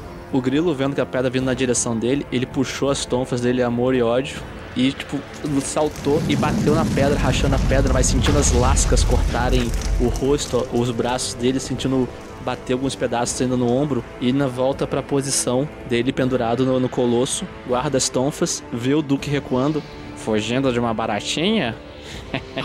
Ah, o, o cão não deixava. Zerebor, o que você está fazendo aí parado? Vem aqui comer essa barata. Tá, ele tá falando com o cão do inferno que tá ali do lado, tentando correr e circular a estátua para poder fazer alguma coisa. Aí o Grilo vira assim: Manda o Minion porque não aguenta 5 minutos de porrada comigo, moro? 5 rounds. Ô, Rafa, o gigante tá falando em comum? Uh, comum, tá falando em comum. Uhum, inclusive com o cachorro. E aí nós temos a Crisales. Crisales, você tá vendo então o cão do inferno abrindo a boca. Você do lado do Grandorf ali, mas o cão tá prestes a soltar o fogo, mas você tem tempo de agir antes. Sim. Crisales vai fazer duas coisas. A primeira, ela vai olhar bem no fundo dos olhos do cãozinho e vai fazer um voto de inimizade contra ele para ganhar vantagem nos ataques. Você pode fazer voto de inimizade contra qualquer criatura. Qualquer criatura, certo? Ah, é, criatura. Pode. Belém, Belém, nunca mais fico de bem. Você. Você é meu. E aí, isso é uma ação bônus. E logo em seguida, infelizmente, Rafa, eu fiquei tão triste que você fez o outro cachorro rodar porque eu queria pegar os dois. Mas eu vou fazer uma magia de comando. E eu vou olhar para esse cãozinho e vou falar: Radu! E aí, percebendo que o gigante falou em, em comum, que o Crisales vai acrescentar só pra ter certeza: Deita! Beleza, você pode fazer ele realmente deitar. É, que é a ação de a grovel, pra ele ficar prone. Aham, uhum, até o final do turno dele. Ok, beleza. Uh, que bom. E aí, ele tem que fazer um teste de salvamento de sabedoria, certo? A, dific a dificuldade é. 13. O cãozinho do inferno vai fazer o teste seu de sabedoria. Ele tem nenhum bônus aqui, então. Save de sabedoria normal, dificuldade 13. Tirei. 10! E aí ele, ele fica de ponta cabeça, assim, mostrando a barriga pra, como se quisesse um carinho. Que que bonitinho. Grandorf, ele é todo seu. Na prática, ó, na prática ele não pode sair do lugar, porque ele tá no chão, mas ele pode fazer qualquer outra coisa, tá? É, bom, você tem sua, sua movimento ainda, e o Grandorf tá ali do seu lado. Bom, o, o cãozinho do inferno deitou, é isso? Deitou. Tá prone, então eu posso passar por ele. É, pode. Sem tomar ataque de oportunidade. Ele, ele pode te tentar te morder, só que ele faz isso com vantagem. Hum, com desvantagem. É, desculpa, ele faz isso com desvantagem. Isso. Enfim, eu só vou ficar na. A 10 pés de distância do, do cãozinho. Hum, cãozinho bonitinho do inferno! Aí você fica na altura da. Você fica na distância da Jurubeba, entendeu? Então estou na distância jurubebesca. E aí nós temos o Grandorf. O Grandorf vê ali a Crisales controlando o bicho, ele aproveita, tira a piedade, levanta o martelo. Raios! Que é o golpe mais clássico do Grandorf, que é um Guiding Bolts. No, usando spell de level 3. Não, de level 2. A vantagem só tem quem for fazer um ataque corpo a corpo no, em quem tá no chão. Porque não faz muita diferença se tá em pé ou tá no chão fazendo ataque à distância. 25. Olha só, 25. É fácil de você acertar o, o cão do inferno ali e role o seu dano. 17. É, o dano é. Que tipo de dano que é? Radiante. Ele é dano radiante. Ah, ok. Você observa que o seu dano radia a criatura, ela dá uma esperneada no chão, soltando uns urvos de dor. O próximo ataque contra essa criatura é, vai ser com vantagem, porque ela tá aturdida com as luzes místicas. Olha só, ela fica toda. tá com purpurina. Isso, é jubileu. Jubileu, porra. Caraca. O Grandorf vai, vai para as costas do Red Hound, do, do cachorrão. Não, eu não tenho armadura para fazer isso. Foi mal, Crisales. Não, eu já tenho vantagem. Eu fiz o, o voto de inimizade lá, eu tenho vantagem contra, contra ele de qualquer forma. O Grandor vai ficar para trás ali. Ah, acho que essa criatura não será tão complicada, mas não quero me aproximar muito. Se prepara que daqui a pouco vem outra. É, então. Então já foi. Eu, eu, o Grandor fez esse tanque lerdo aí. Fez. E pra gente poder fechar o episódio de hoje, fechar o primeiro round de combate depois do round de surpresa, Magal. Já sei onde pega. Tá perdido comigo. Então, o Magal vai fazer o sua bonus action pra se manter escondido? Precisa? Mais um check? Não. Ok. Precisa, claro. Então tamo, né? Vamos lá. Jogando aqui o meu Stealth. Tirei 20, porque eu tenho mais 9, eu tirei 11 no dado, rolei mal pra cacete. Ó, mais dois do seu bônus aí, mas a percepção do, dos altos é, é mais baixa do que isso, então você ele não tá te percebendo mais. Eu acho que ele tá preocupado com o, o, o gnomo surrando a cara dele. Exato. É, com certeza. Ai, Magal gira novamente sua flecha mágica da sua aljava, estica ela no arco e mirando, ó, mestre, atira ela no, no nosso Duques Alto. Nossa, 15, rolei mal, rolei mal demais. 15, 17 dá 12. Você tá percebendo que a sua flecha tá indo bem no peito do, dos altos, tá indo bem no peito dele, mas você sabe exatamente que se continuar indo reto no peito vai bater na placa de armadura dele mais grossa que tem, não vai causar, não vai perfurar. Eu posso fazer alguma coisa de bônus, alguma coisa assim? Você tem 77 chifres, você pode gastar se quiser. Eu quero gastar. Você gasta 50 indo pra 27 e você pode converter, é o que você pode fazer converter num crítico. Virou crítico. Olha só que coisa linda. Virou crítico. Ó o crítico aí. Por o Nicolas. A flecha mágica, cara, vai a- perfurando a armadura de metal, vai abrindo assim, até acende de tanto calor de- da energia que tem e você percebe ela perfurando o peito dos altos. Olha o seu dano crítico. Quer dizer então que o Duque soltou faísca? Pô, foi bonito perfurar, vamos lá. O Duque soltou faísca. A flecha é muito rápida. Vou, deixa eu pegar aqui uma carta de crítico para Magal. Magal é perfurante. O seu efeito é impaciente. Dano crítico e o alvo sofre menos 2 de penalidade nas jogadas que utilizam sabedoria até ele receber tratamento. Então, você deixa o Duque completamente impaciente com essa situação e ele fala: Maldição, além de baratas aqui, existem escorpiões. Essa ele vai sentir. Magal estufa o peito, né? Magal estufa o peito. Ah, eu sou escorpião, grilo é uma barata. A gente não vai parar de ouvir isso nas fogueiras depois. Vamos lá. Deu 7 de dano. Seriam 17 mais 20. Não, não. Já somei o da- Já somei. É 37, é. 37 mais 2 da flecha. 39. Rolando mal hoje, hein? Caramba. 39 de dano nos altos, você percebe que aquela flecha espirra o sangue dele, que é um pouco brilhoso, um vermelho brilhoso. Vai provar do meu veneno. Você vê aquele sangue escorrendo pela armadura. Tá sangrando. Machucou muito ele, tá sangrando. Magal, olho de águia ou escorpião veloz. Isso aí o Magal fica pensando assim, sabe? E com essa falinha do Magal, com esse pensamento do escorpião do Magal, a gente vai encerrando esse episódio por hoje, no meio desse combate, indo pro terceiro round. Vamos ver o que é que eu, mestre, po- pobre mestre coitado, consegue fazer com essas criaturas no próximo episódio, com os, com os cachorros e com o Duque Alto, o chefe, o pai, o fodão dos gigantes de fogo de todos eles. No próximo episódio.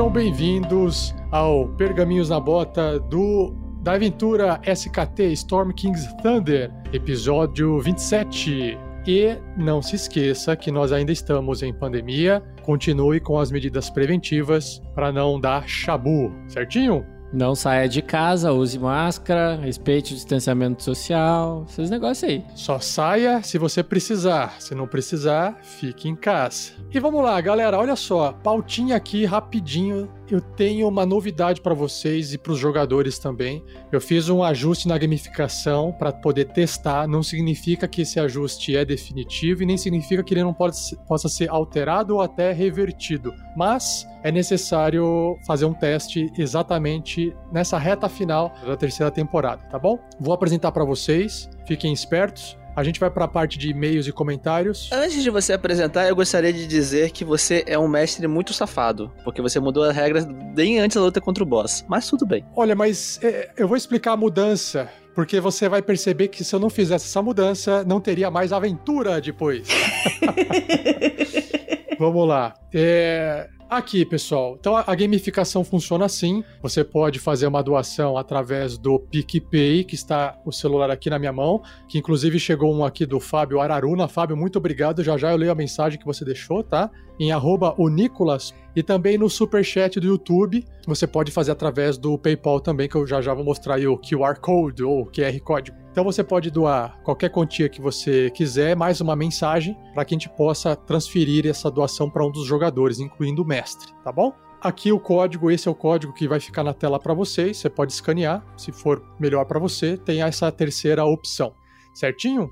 Indo agora para a regra que envolve o gasto desses chifres, dessas doações, estamos na versão 7 e eu só vou citar quais são os ajustes que foram feitos. O bônus de mais 5, de 5 chifres, perdão, o bônus de 5 chifres que é muito difícil de vocês usarem, porque vocês estão sempre recebendo doações, então é difícil usar esse, esse bônus baixinho, né? A, a mudança que foi feita é muito simples. Além dos mais dois na rolagem do D20, que já tinha antes, você também pode aumentar a dificuldade da magia ou da habilidade. Fez uma magia lá e tem uma. Os, os, os monstros, né? Tem que fazer um teste para poder ver se consegue resistir à magia. Ela pode ficar mais dois de dificuldade. O Grilo vai desferir um golpe lá do Stunning Strike, o golpe atordoante, mais dois para poder.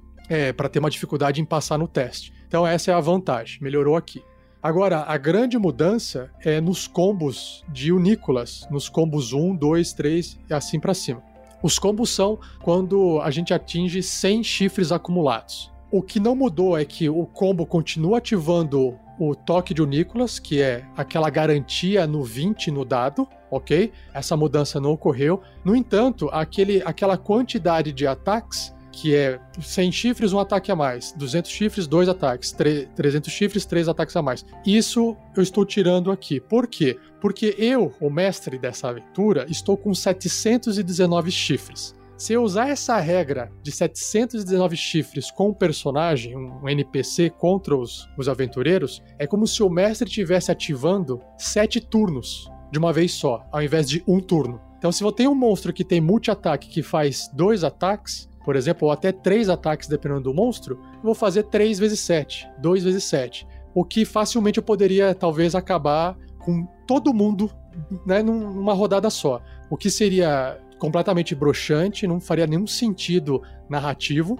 Então eu fiz esse ajuste para poder ver como é que fica em números altos. Vai penalizar os aventureiros, com certeza, mas vai penalizar o mestre também. Então o que acontece? Além de você gastar esse combo, você ativar o toque de Nicolas, você ganha mais um nos D20s e nos DCs das magias ou habilidades até o fim do combate, se estiver num combate, ou até o fim de uma cena. Porque às vezes a cena pode ser uma cena de conversa, uma cena de investigação. E aí eu determino com o mestre que aquele momento acabou ou não. Eu posso estender mais ou não aquele efeito é, que o personagem tiver. A outra vantagem é que se ele gastou 100 e acumulou 100 de novo por algum motivo e ele gastou de novo, ele pode esse mais um vir acumulativo naquela cena. Ele ganha mais um ficando mais dois. Basicamente é isso, a gente. Vamos, aí vamos ver como é que isso vai se comportar. Com certeza é um nerf, tá nerfando aqui, enfraquecendo bastante o poder dos bônus, mas no entanto acredito que seja uma mudança necessária para não chegar na, na, vez de um,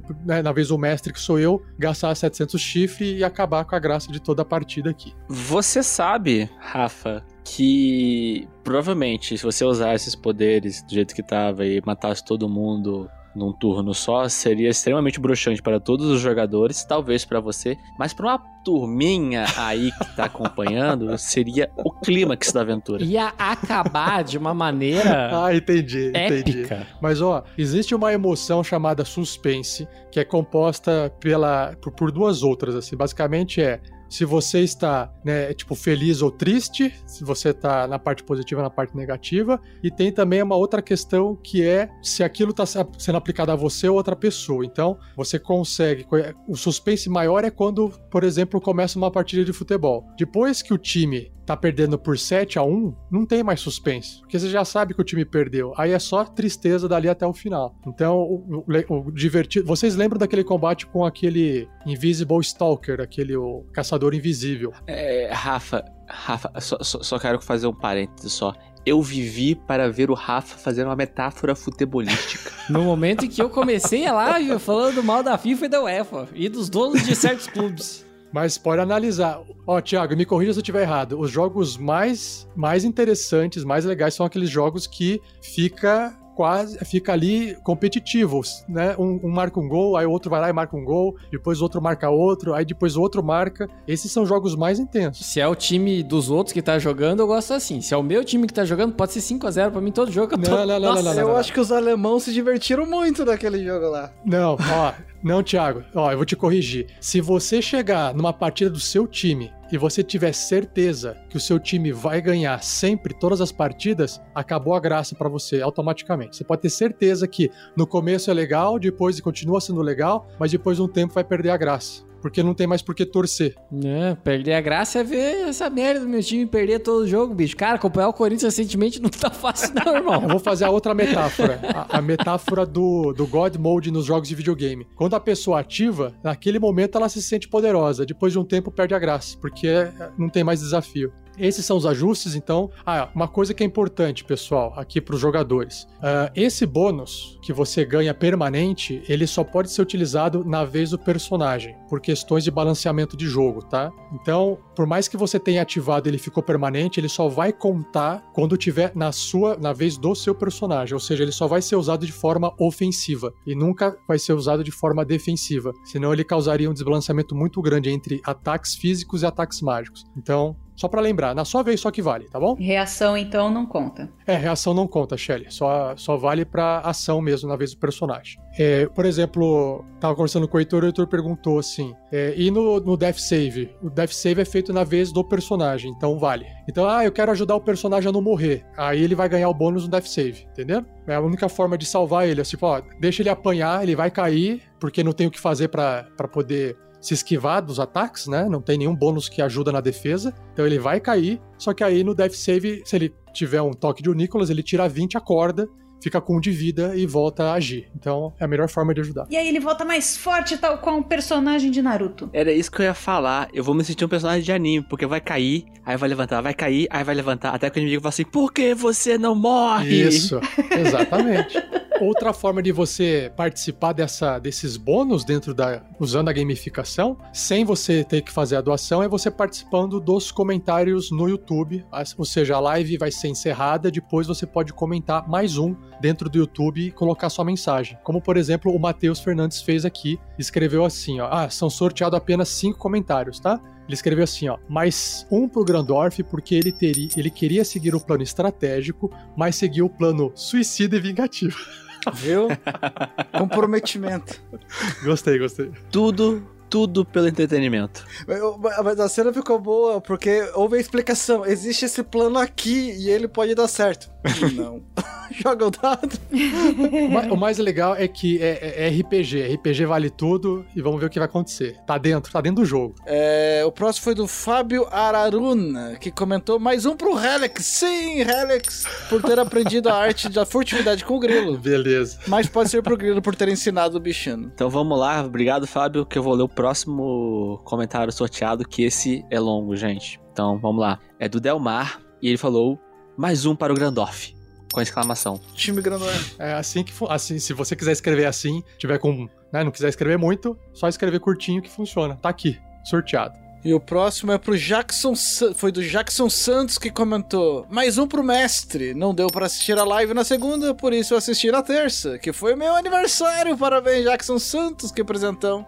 E não tinha presente melhor do que ouvir os Rolling Stones novamente. Saudades desse grupo de ouro. Se, ó, quem assistiu o último episódio lá teve um, uma palha, hein? Isso, palhinha, se você quiser ouvir mais palhinhas Rolling Stones, podcast, tem que ouvir o podcast. Segunda-feira saiu aqui a segunda palhinha, hoje saiu, e segunda-feira que vem tem mais.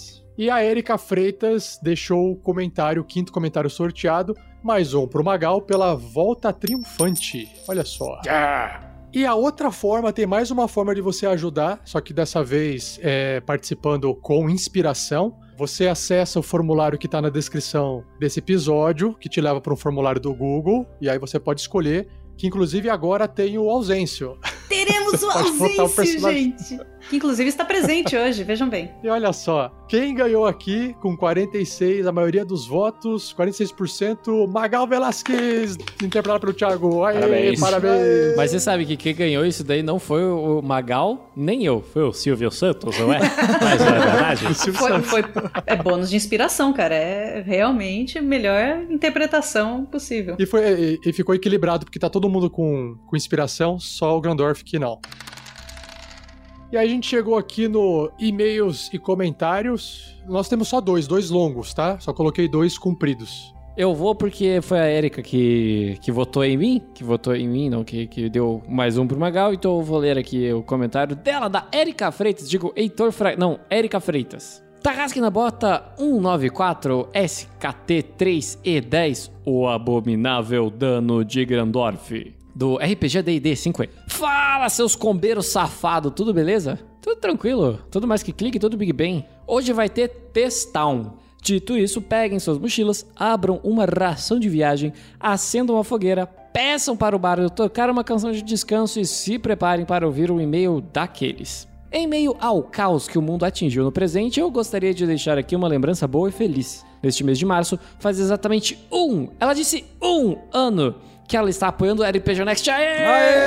Olha só. Lembrando, lembrando que a gente tá gravando em abril, mas é porque as mensagens vêm em outros tempos. Se você estiver ouvindo no futuro, faz mais tempo ainda. E estou muito feliz com tudo isso. O que começou com a recompensa Aventureiro, hoje se tornou The Gamers. Parece que foi ontem que comecei a ouvir o podcast, que encontrei a galera jogando A Mina Perdida de Fandelver, que era uma aventura que eu queria mestrar e que até hoje não mestrei.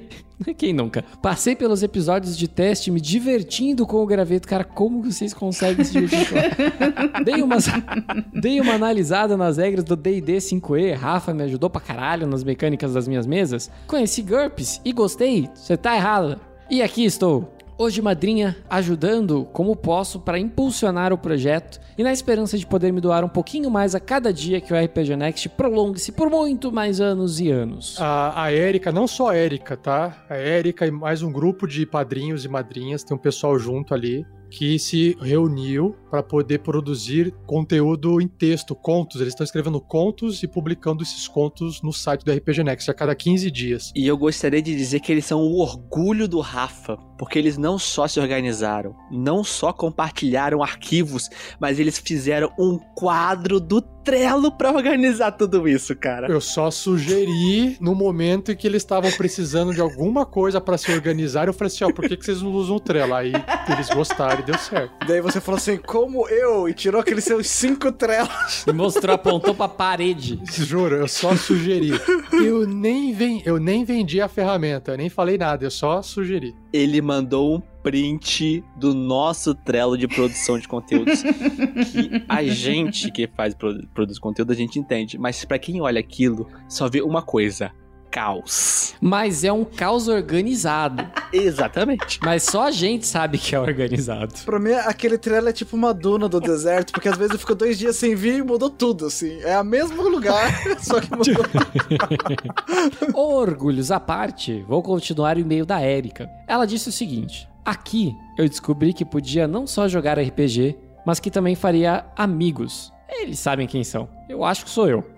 Ela vota em mim todo dia, eu, eu me considero, né? Isso conta pontos pra mim. Pois há dias que eu passo o dia inteiro jogando conversa fora com esses putos. Talvez não tanto mais eu, porque daí rolou um problema que eu me mudei e eu parei de viver, né? Mas eu tô terminando. Descobri que podia ser mestre narrando para os meninos e que as críticas deles seriam essenciais para o meu amadurecimento quanto narrador. Descobri também que eu poderia ser quem eu quisesse nas campanhas jogadas ao longo desse tempo. E eu sempre sou necromante. Cara, necromantes vão dominar o mundo. Se rolar um TPK aqui, a gente faz uma, uma outra campanha com um grupo de necromantes para ressuscitar a gente com a Erika, óbvio. Para ressuscitar a gente. É isso. Aperfeiçoei minha estratégia escrita graças ao projeto de contos, o que ajudou não só na produção de conteúdo de RPG, mas em minha vida profissional. Descobri caminhos que antes eu nem imaginava que existia. Aprendi que RPG não era só um jogo, que era muito mais do que isso. Era o envolvimento de todo o mundo por um bem maior, apoiando uns aos outros e tratando também assuntos pessoais e sentimentais. Quantas vezes peguei algum conselho bom que vou levar pra vida naquele grupo maravilhoso? Claro que existe sim um momento em que todo mundo tá falando da abobrinha. São todos os momentos. Nada com nada em todos os momentos. Mas existem momentos de afeto, consolo e amizade.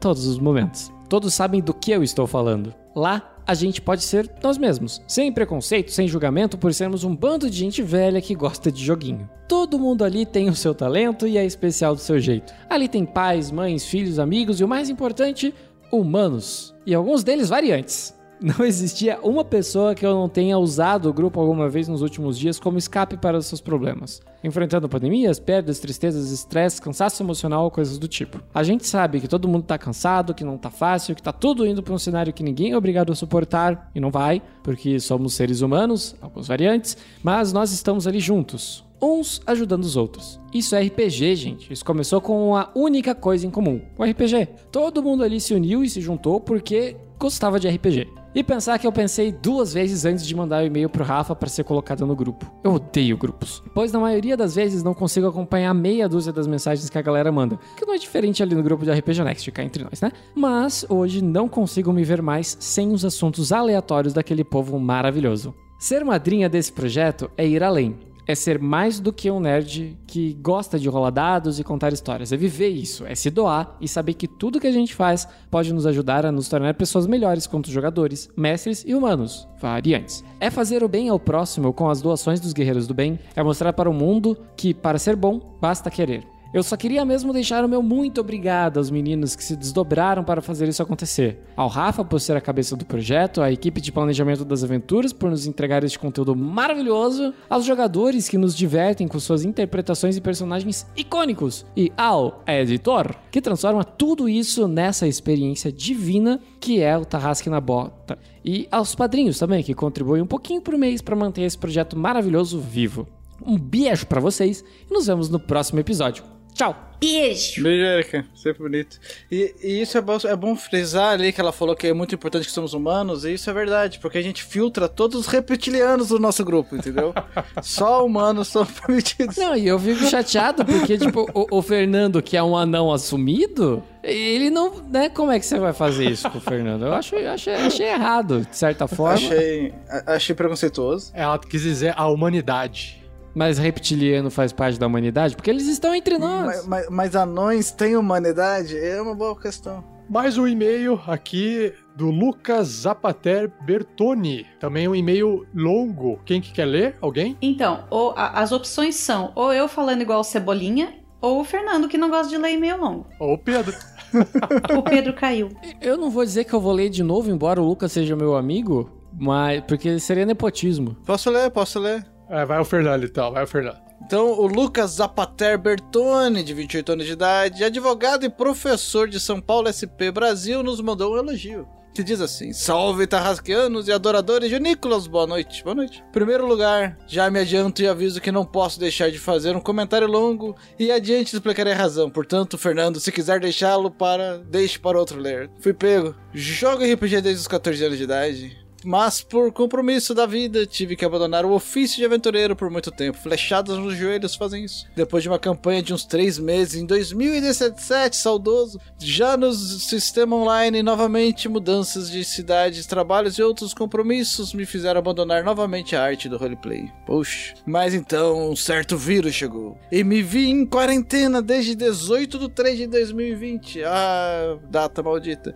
Depois de dois meses e meio para botar o pé para fora de casa a primeira vez, e como certamente aconteceu com vocês, muitos durante esse período, já tive bons e maus momentos. Quase enlouqueci e já pensei em chutar o balde e ir tomar uma cerveja no barzinho mais próximo. Na taverna, se preferir, é claro. Opa. Um dia, Logo nas primeiras semanas de home office e isolamento social, decidi parar de ouvir músicas para trabalhar e, curioso, busquei no Spotify por RPG. Afortunadamente encontrei vocês! Aê! Sorte no o encontro aleatório sortudo. Comecei a ouvir a mina perdida de Fundef e não parei mais, não tem como. Os meses de abril, maio e junho foram mais reconfortantes, pois meu super perigoso e arriscado trabalho como advogado tributarista era compartilhado por Clank, Vern Veron, Sandoval Myers, Erevan Brisa Noturno Israel e, é claro, a infinidade de RPGs incríveis interpretados por Vinícius. Talvez se nós tivéssemos advogado não teríamos nos metido em tantos problemas, não é mesmo? E no meio da pandemia, eu e a família mudamos de apartamento, ô louco, mas isso, buscando melhores condições para trabalhar em casa. E coincidentemente comecei a ouvir Death House em meados de julho. Devorei os 10 episódios, mas os comentários das aventuras vêm adiante. Então, quando eu comecei a ouvir Storm's King Thunder e descobri as lives, e hoje terminei o episódio 11 da terceira temporada, ou seja, segunda-feira assistirei a live ao vivo finalmente! Olha só quem está conosco! Mais curioso ainda, todavia, foi que assistindo a live eu descobri que aquele brilhante Thiago Santos do Erevan e do Jerry Bovadil era ninguém menos que meu amigo de Curitiba. Olha só quantos reviravoltas tem nesse meio. É, mas não vi há muito tempo. E com quem ainda temos um grande amigo comum, responsável por ter nos apresentado há vários anos atrás, na época dos movimentos estudantil. Até. Deixa, deixa eu mandar aqui, ó, aproveitar o pause. Então, aqui, ó. Um beijo, Daniel Show. Foi o que apresentou a gente. A, a, a, aquelas partes antigas se reunindo e se vendo, olha só, velhos momentos. Para que não seja injusto, continua. Serei breve nos comentários sobre as campanhas. Depois de 52 episódios das Minas Perdidas de Fandevers, posso afirmar o quanto vocês melhoraram narrativamente e na profundidade dos personagens. O funeral de Gundren, a complexidade das personalidades de Sandoval e Verne Veron, a, a leveza e genialidade cômica de Clank nos momentos mais tensos e os planos sempre infalíveis de Erivan foram fantásticos. Mas, acima de tudo, me perdoem os players, a trama criada por Rafael 47, mesmo com uma aventura pronta, quer dizer, semi-pronta, né, 47, é absolutamente incrível. Especialmente ao, ao entrelaçar a narrativa com as aventuras testes para delírio dos fãs de todos vocês. A produção da Casa da Morte foi sensacional. E eu me vi super inserido na aventura, especialmente com a excelente edição de suspense terror dos episódios, que causou a imersão ideal, mesmo com as várias gargalhadas que dei durante a aventura, não tem como. E finalmente, em SKT, uma aventura mais madura, meus personagens são ainda mais profundos, e estou ansioso para que essa terceira temporada possamos descobrir ainda mais ainda sobre o passado deles. Prometo que estou acabando, mas o mais importante vem ao final. Fernando, sou fã de anões. Minha raça favorita. E mesmo quando não faço um anão, meus personagens acabam aparecendo. Um, eu passo por esse mal também. Te entendo. Parabéns por ser tão autêntico no seu roleplay, porque é essa simplicidade que nos aproxima dos seus personagens e nos diverte. Pedro, sua criatividade é absurda. E depois de ver você jogando de bardo, fight, monge, duvido que haja algum personagem que você não, não consiga fazer. E claro, com excelência. Tiago, meu caro amigo, se o Erevan tinha muito a aprender com o druida, Jerry mereceu destaque e lembrança em Campos Dourados. E Magal é um pirata incrível e de um dano absurdo que ferra qualquer mestre. Sim, para nossa sorte. Dou muita risada com você, muito mesmo. Shelly, sua entrada no Tarrasque na Bota foi mais do que bem-vinda. E suas personagens são maravilhosas, tanto em roleplay quanto nas builds, pois cada elemento faz sentido para a lore e eu admiro muito isso. E Vinícius, cara, você é incrível. Ouviria uma aventura só contigo interpretando todos os personagens e sei que me divertiria muito. Sim! Temos um Ed Murphy no RPG Next. Yes! Com certeza. Vinícius, cara, você é incrível. Interpretar por vocês me divertiria muito, sim. Ouvir um médico se envolver tanto nesse projeto do RPG Next, você me incentivou a voltar a jogar nessa quarentena. E, atualmente, estou jogando cinco mesas online semanais ao mesmo tempo. E em quatro delas sou não. Isso é uma boa média, olha só. Temo que possa estar exagerando um pouco.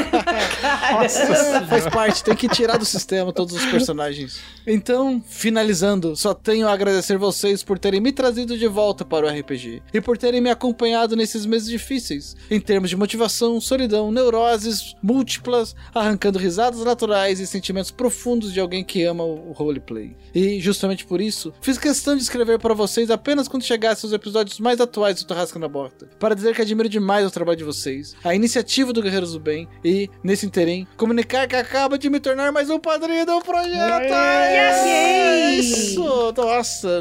Oxe, só pra cima, hein, galera? Como o Heitor sempre faz nos comentários, PlayStation 1, Vinícius me convenceu e vou começar a ouvir Democles. Damocles. Damocles, nossa.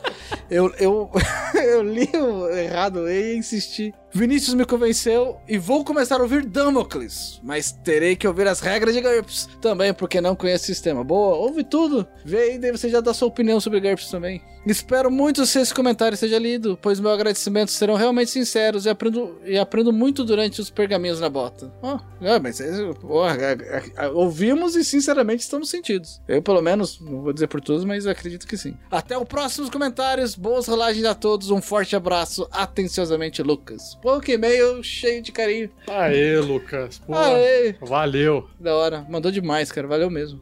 Mais anões nesse mundo. Pessoal, eu quero só anunciar aqui os bônus doados. Deixa eu ver aqui, ó, no PicPay antes da gente começar. Então, o Fábio Araruna, ele colocou aqui seis chifres e distribuiu um para cada um. Vou colocar aqui. Ele escreveu assim: mais um para esquentar. Esse friozinho que está em Sampa. Ah, chegou aí. Aí, Fábio, valeu. Colocando mais um para cada um aqui. Mas aqui em Curitiba! Já estamos tudo de blusa aqui já. Tem uma coisa sobre o frio de Curitiba é que o Curitiba nem precisa falar mais. Todo mundo já sabe. O Thiago Araújo escreveu assim, hater do mundo. Pro Grilo, mais dois pro Grilo. Agora vocês devem se chutar porque o 47 decidiu se nerfar justo agora. Bora, Boss Battle?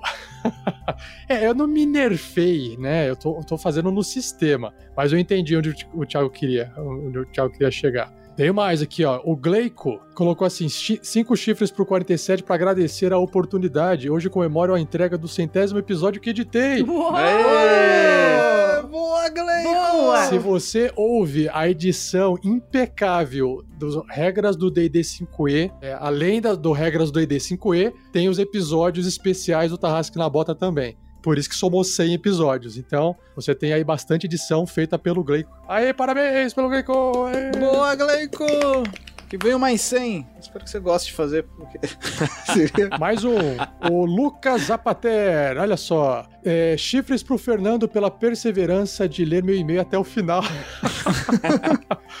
Olha só, cara. Ele te deu 10 chifres que você leu o e-mail dele. Olha só que vantagem, Fernando. Tá vendo? Ô, Erika, vamos trabalhar aí, que eu li o teu também? Vamos trabalhar? O, o Thiago fala que a menina chama ele de amigo e ele cobra ela no ao vivo. Sabe o que significa? Amizade verdadeira. Ó, mais uma doação aqui da Necrodina. Escreveu assim: 5 pra Shelly, arroba cuthope2, abre parênteses TT, fecha parênteses, beijo Shelly. Aí vocês traduzem Vocês traduzem na linguagem internestica aí, que eu não sei. É, eu perguntei qual que era a arroba da, da Erika no Twitter, mas ela não, não usa tanto o Twitter. Ah. E ela é a Cut Hope 2 lá. Necrodina. Ah, dá pra ver que tem ela atrás do, do joystick de Playstation aqui, ó, que a fotinha é pequenininha. Ah, é a Erika, bacana. Chegou mais, chegou mais, ó. A Necrodina aqui, a Erika. Dois pro meu amigo Thiago, não fique com ciúmes. Aí. Obrigado. Aí, calma, aí, Thiago, mais dois pra você parar de chorar. Vou continuar chorando, mas obrigado. Repito, amizade verdadeira. Gente, eu vou ensinar pra vocês um conceito de reforço positivo que não deve ser aplicado aqui com o Thiago. Ou deve, né, gente? Vamos, né? Douglas Dreer, Dreer, esqueci que era o Dreer. Douglas Dreer, isso aí, Dreer. Ele doou 3 e escreveu assim: Pro Rafael, 47 porque ele é injustiçado. Valeu, Douglas, brigadão. Leandro Freitas também doou dois escreveu assim: para dividir pra Shelly e o Thiago. Adoro os, cara, os personagens de vocês. Aê, Leandro, obrigado. Obrigado, Douglas. Valeu! Só que o Douglas doou 2 dólares, o que dá. 200 reais. Vai dar 5 pra cada um. 5 pra cada um, pra facilitar aqui. O Leandro do- doou. O Leandro, o Leandro, 5 pra cada um. Então, 5 pra Shelly e mais 5 pro Thiago aqui. O Lucas Van, ele doou dois aqui, escreveu pra Shelly, razão da minha vida, rainha dos bárbaros. Oh! Então tá Yes! E aí o João Pedro RCR também doou dois e escreveu assim, pro Grandorf porque ele é incrível. Aê, João. Obrigado a todos vocês, então, que nos acompanharam até o final desse podcast, porque aqui a gente grava pra podcast. Um abraço, um beijo, um abraço pra todos vocês e até o próximo Pergaminhos na Bota. Tchau, valeu! Um abrejo. Beijo! Tchau, até mais.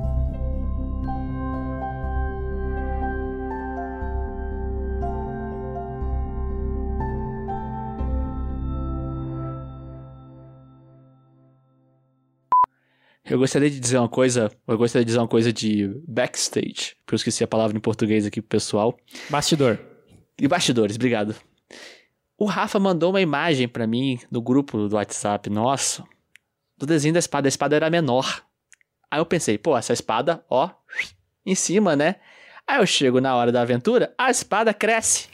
É que são imagens diferentes, né? Foi o que ela disse. Eu só, eu só queria jogar isso no ar só. É isso, ele perde 31 pontos de vida. Os- Eu apliquei no, no, no bicho certo? Ou é quem que perdeu? Não.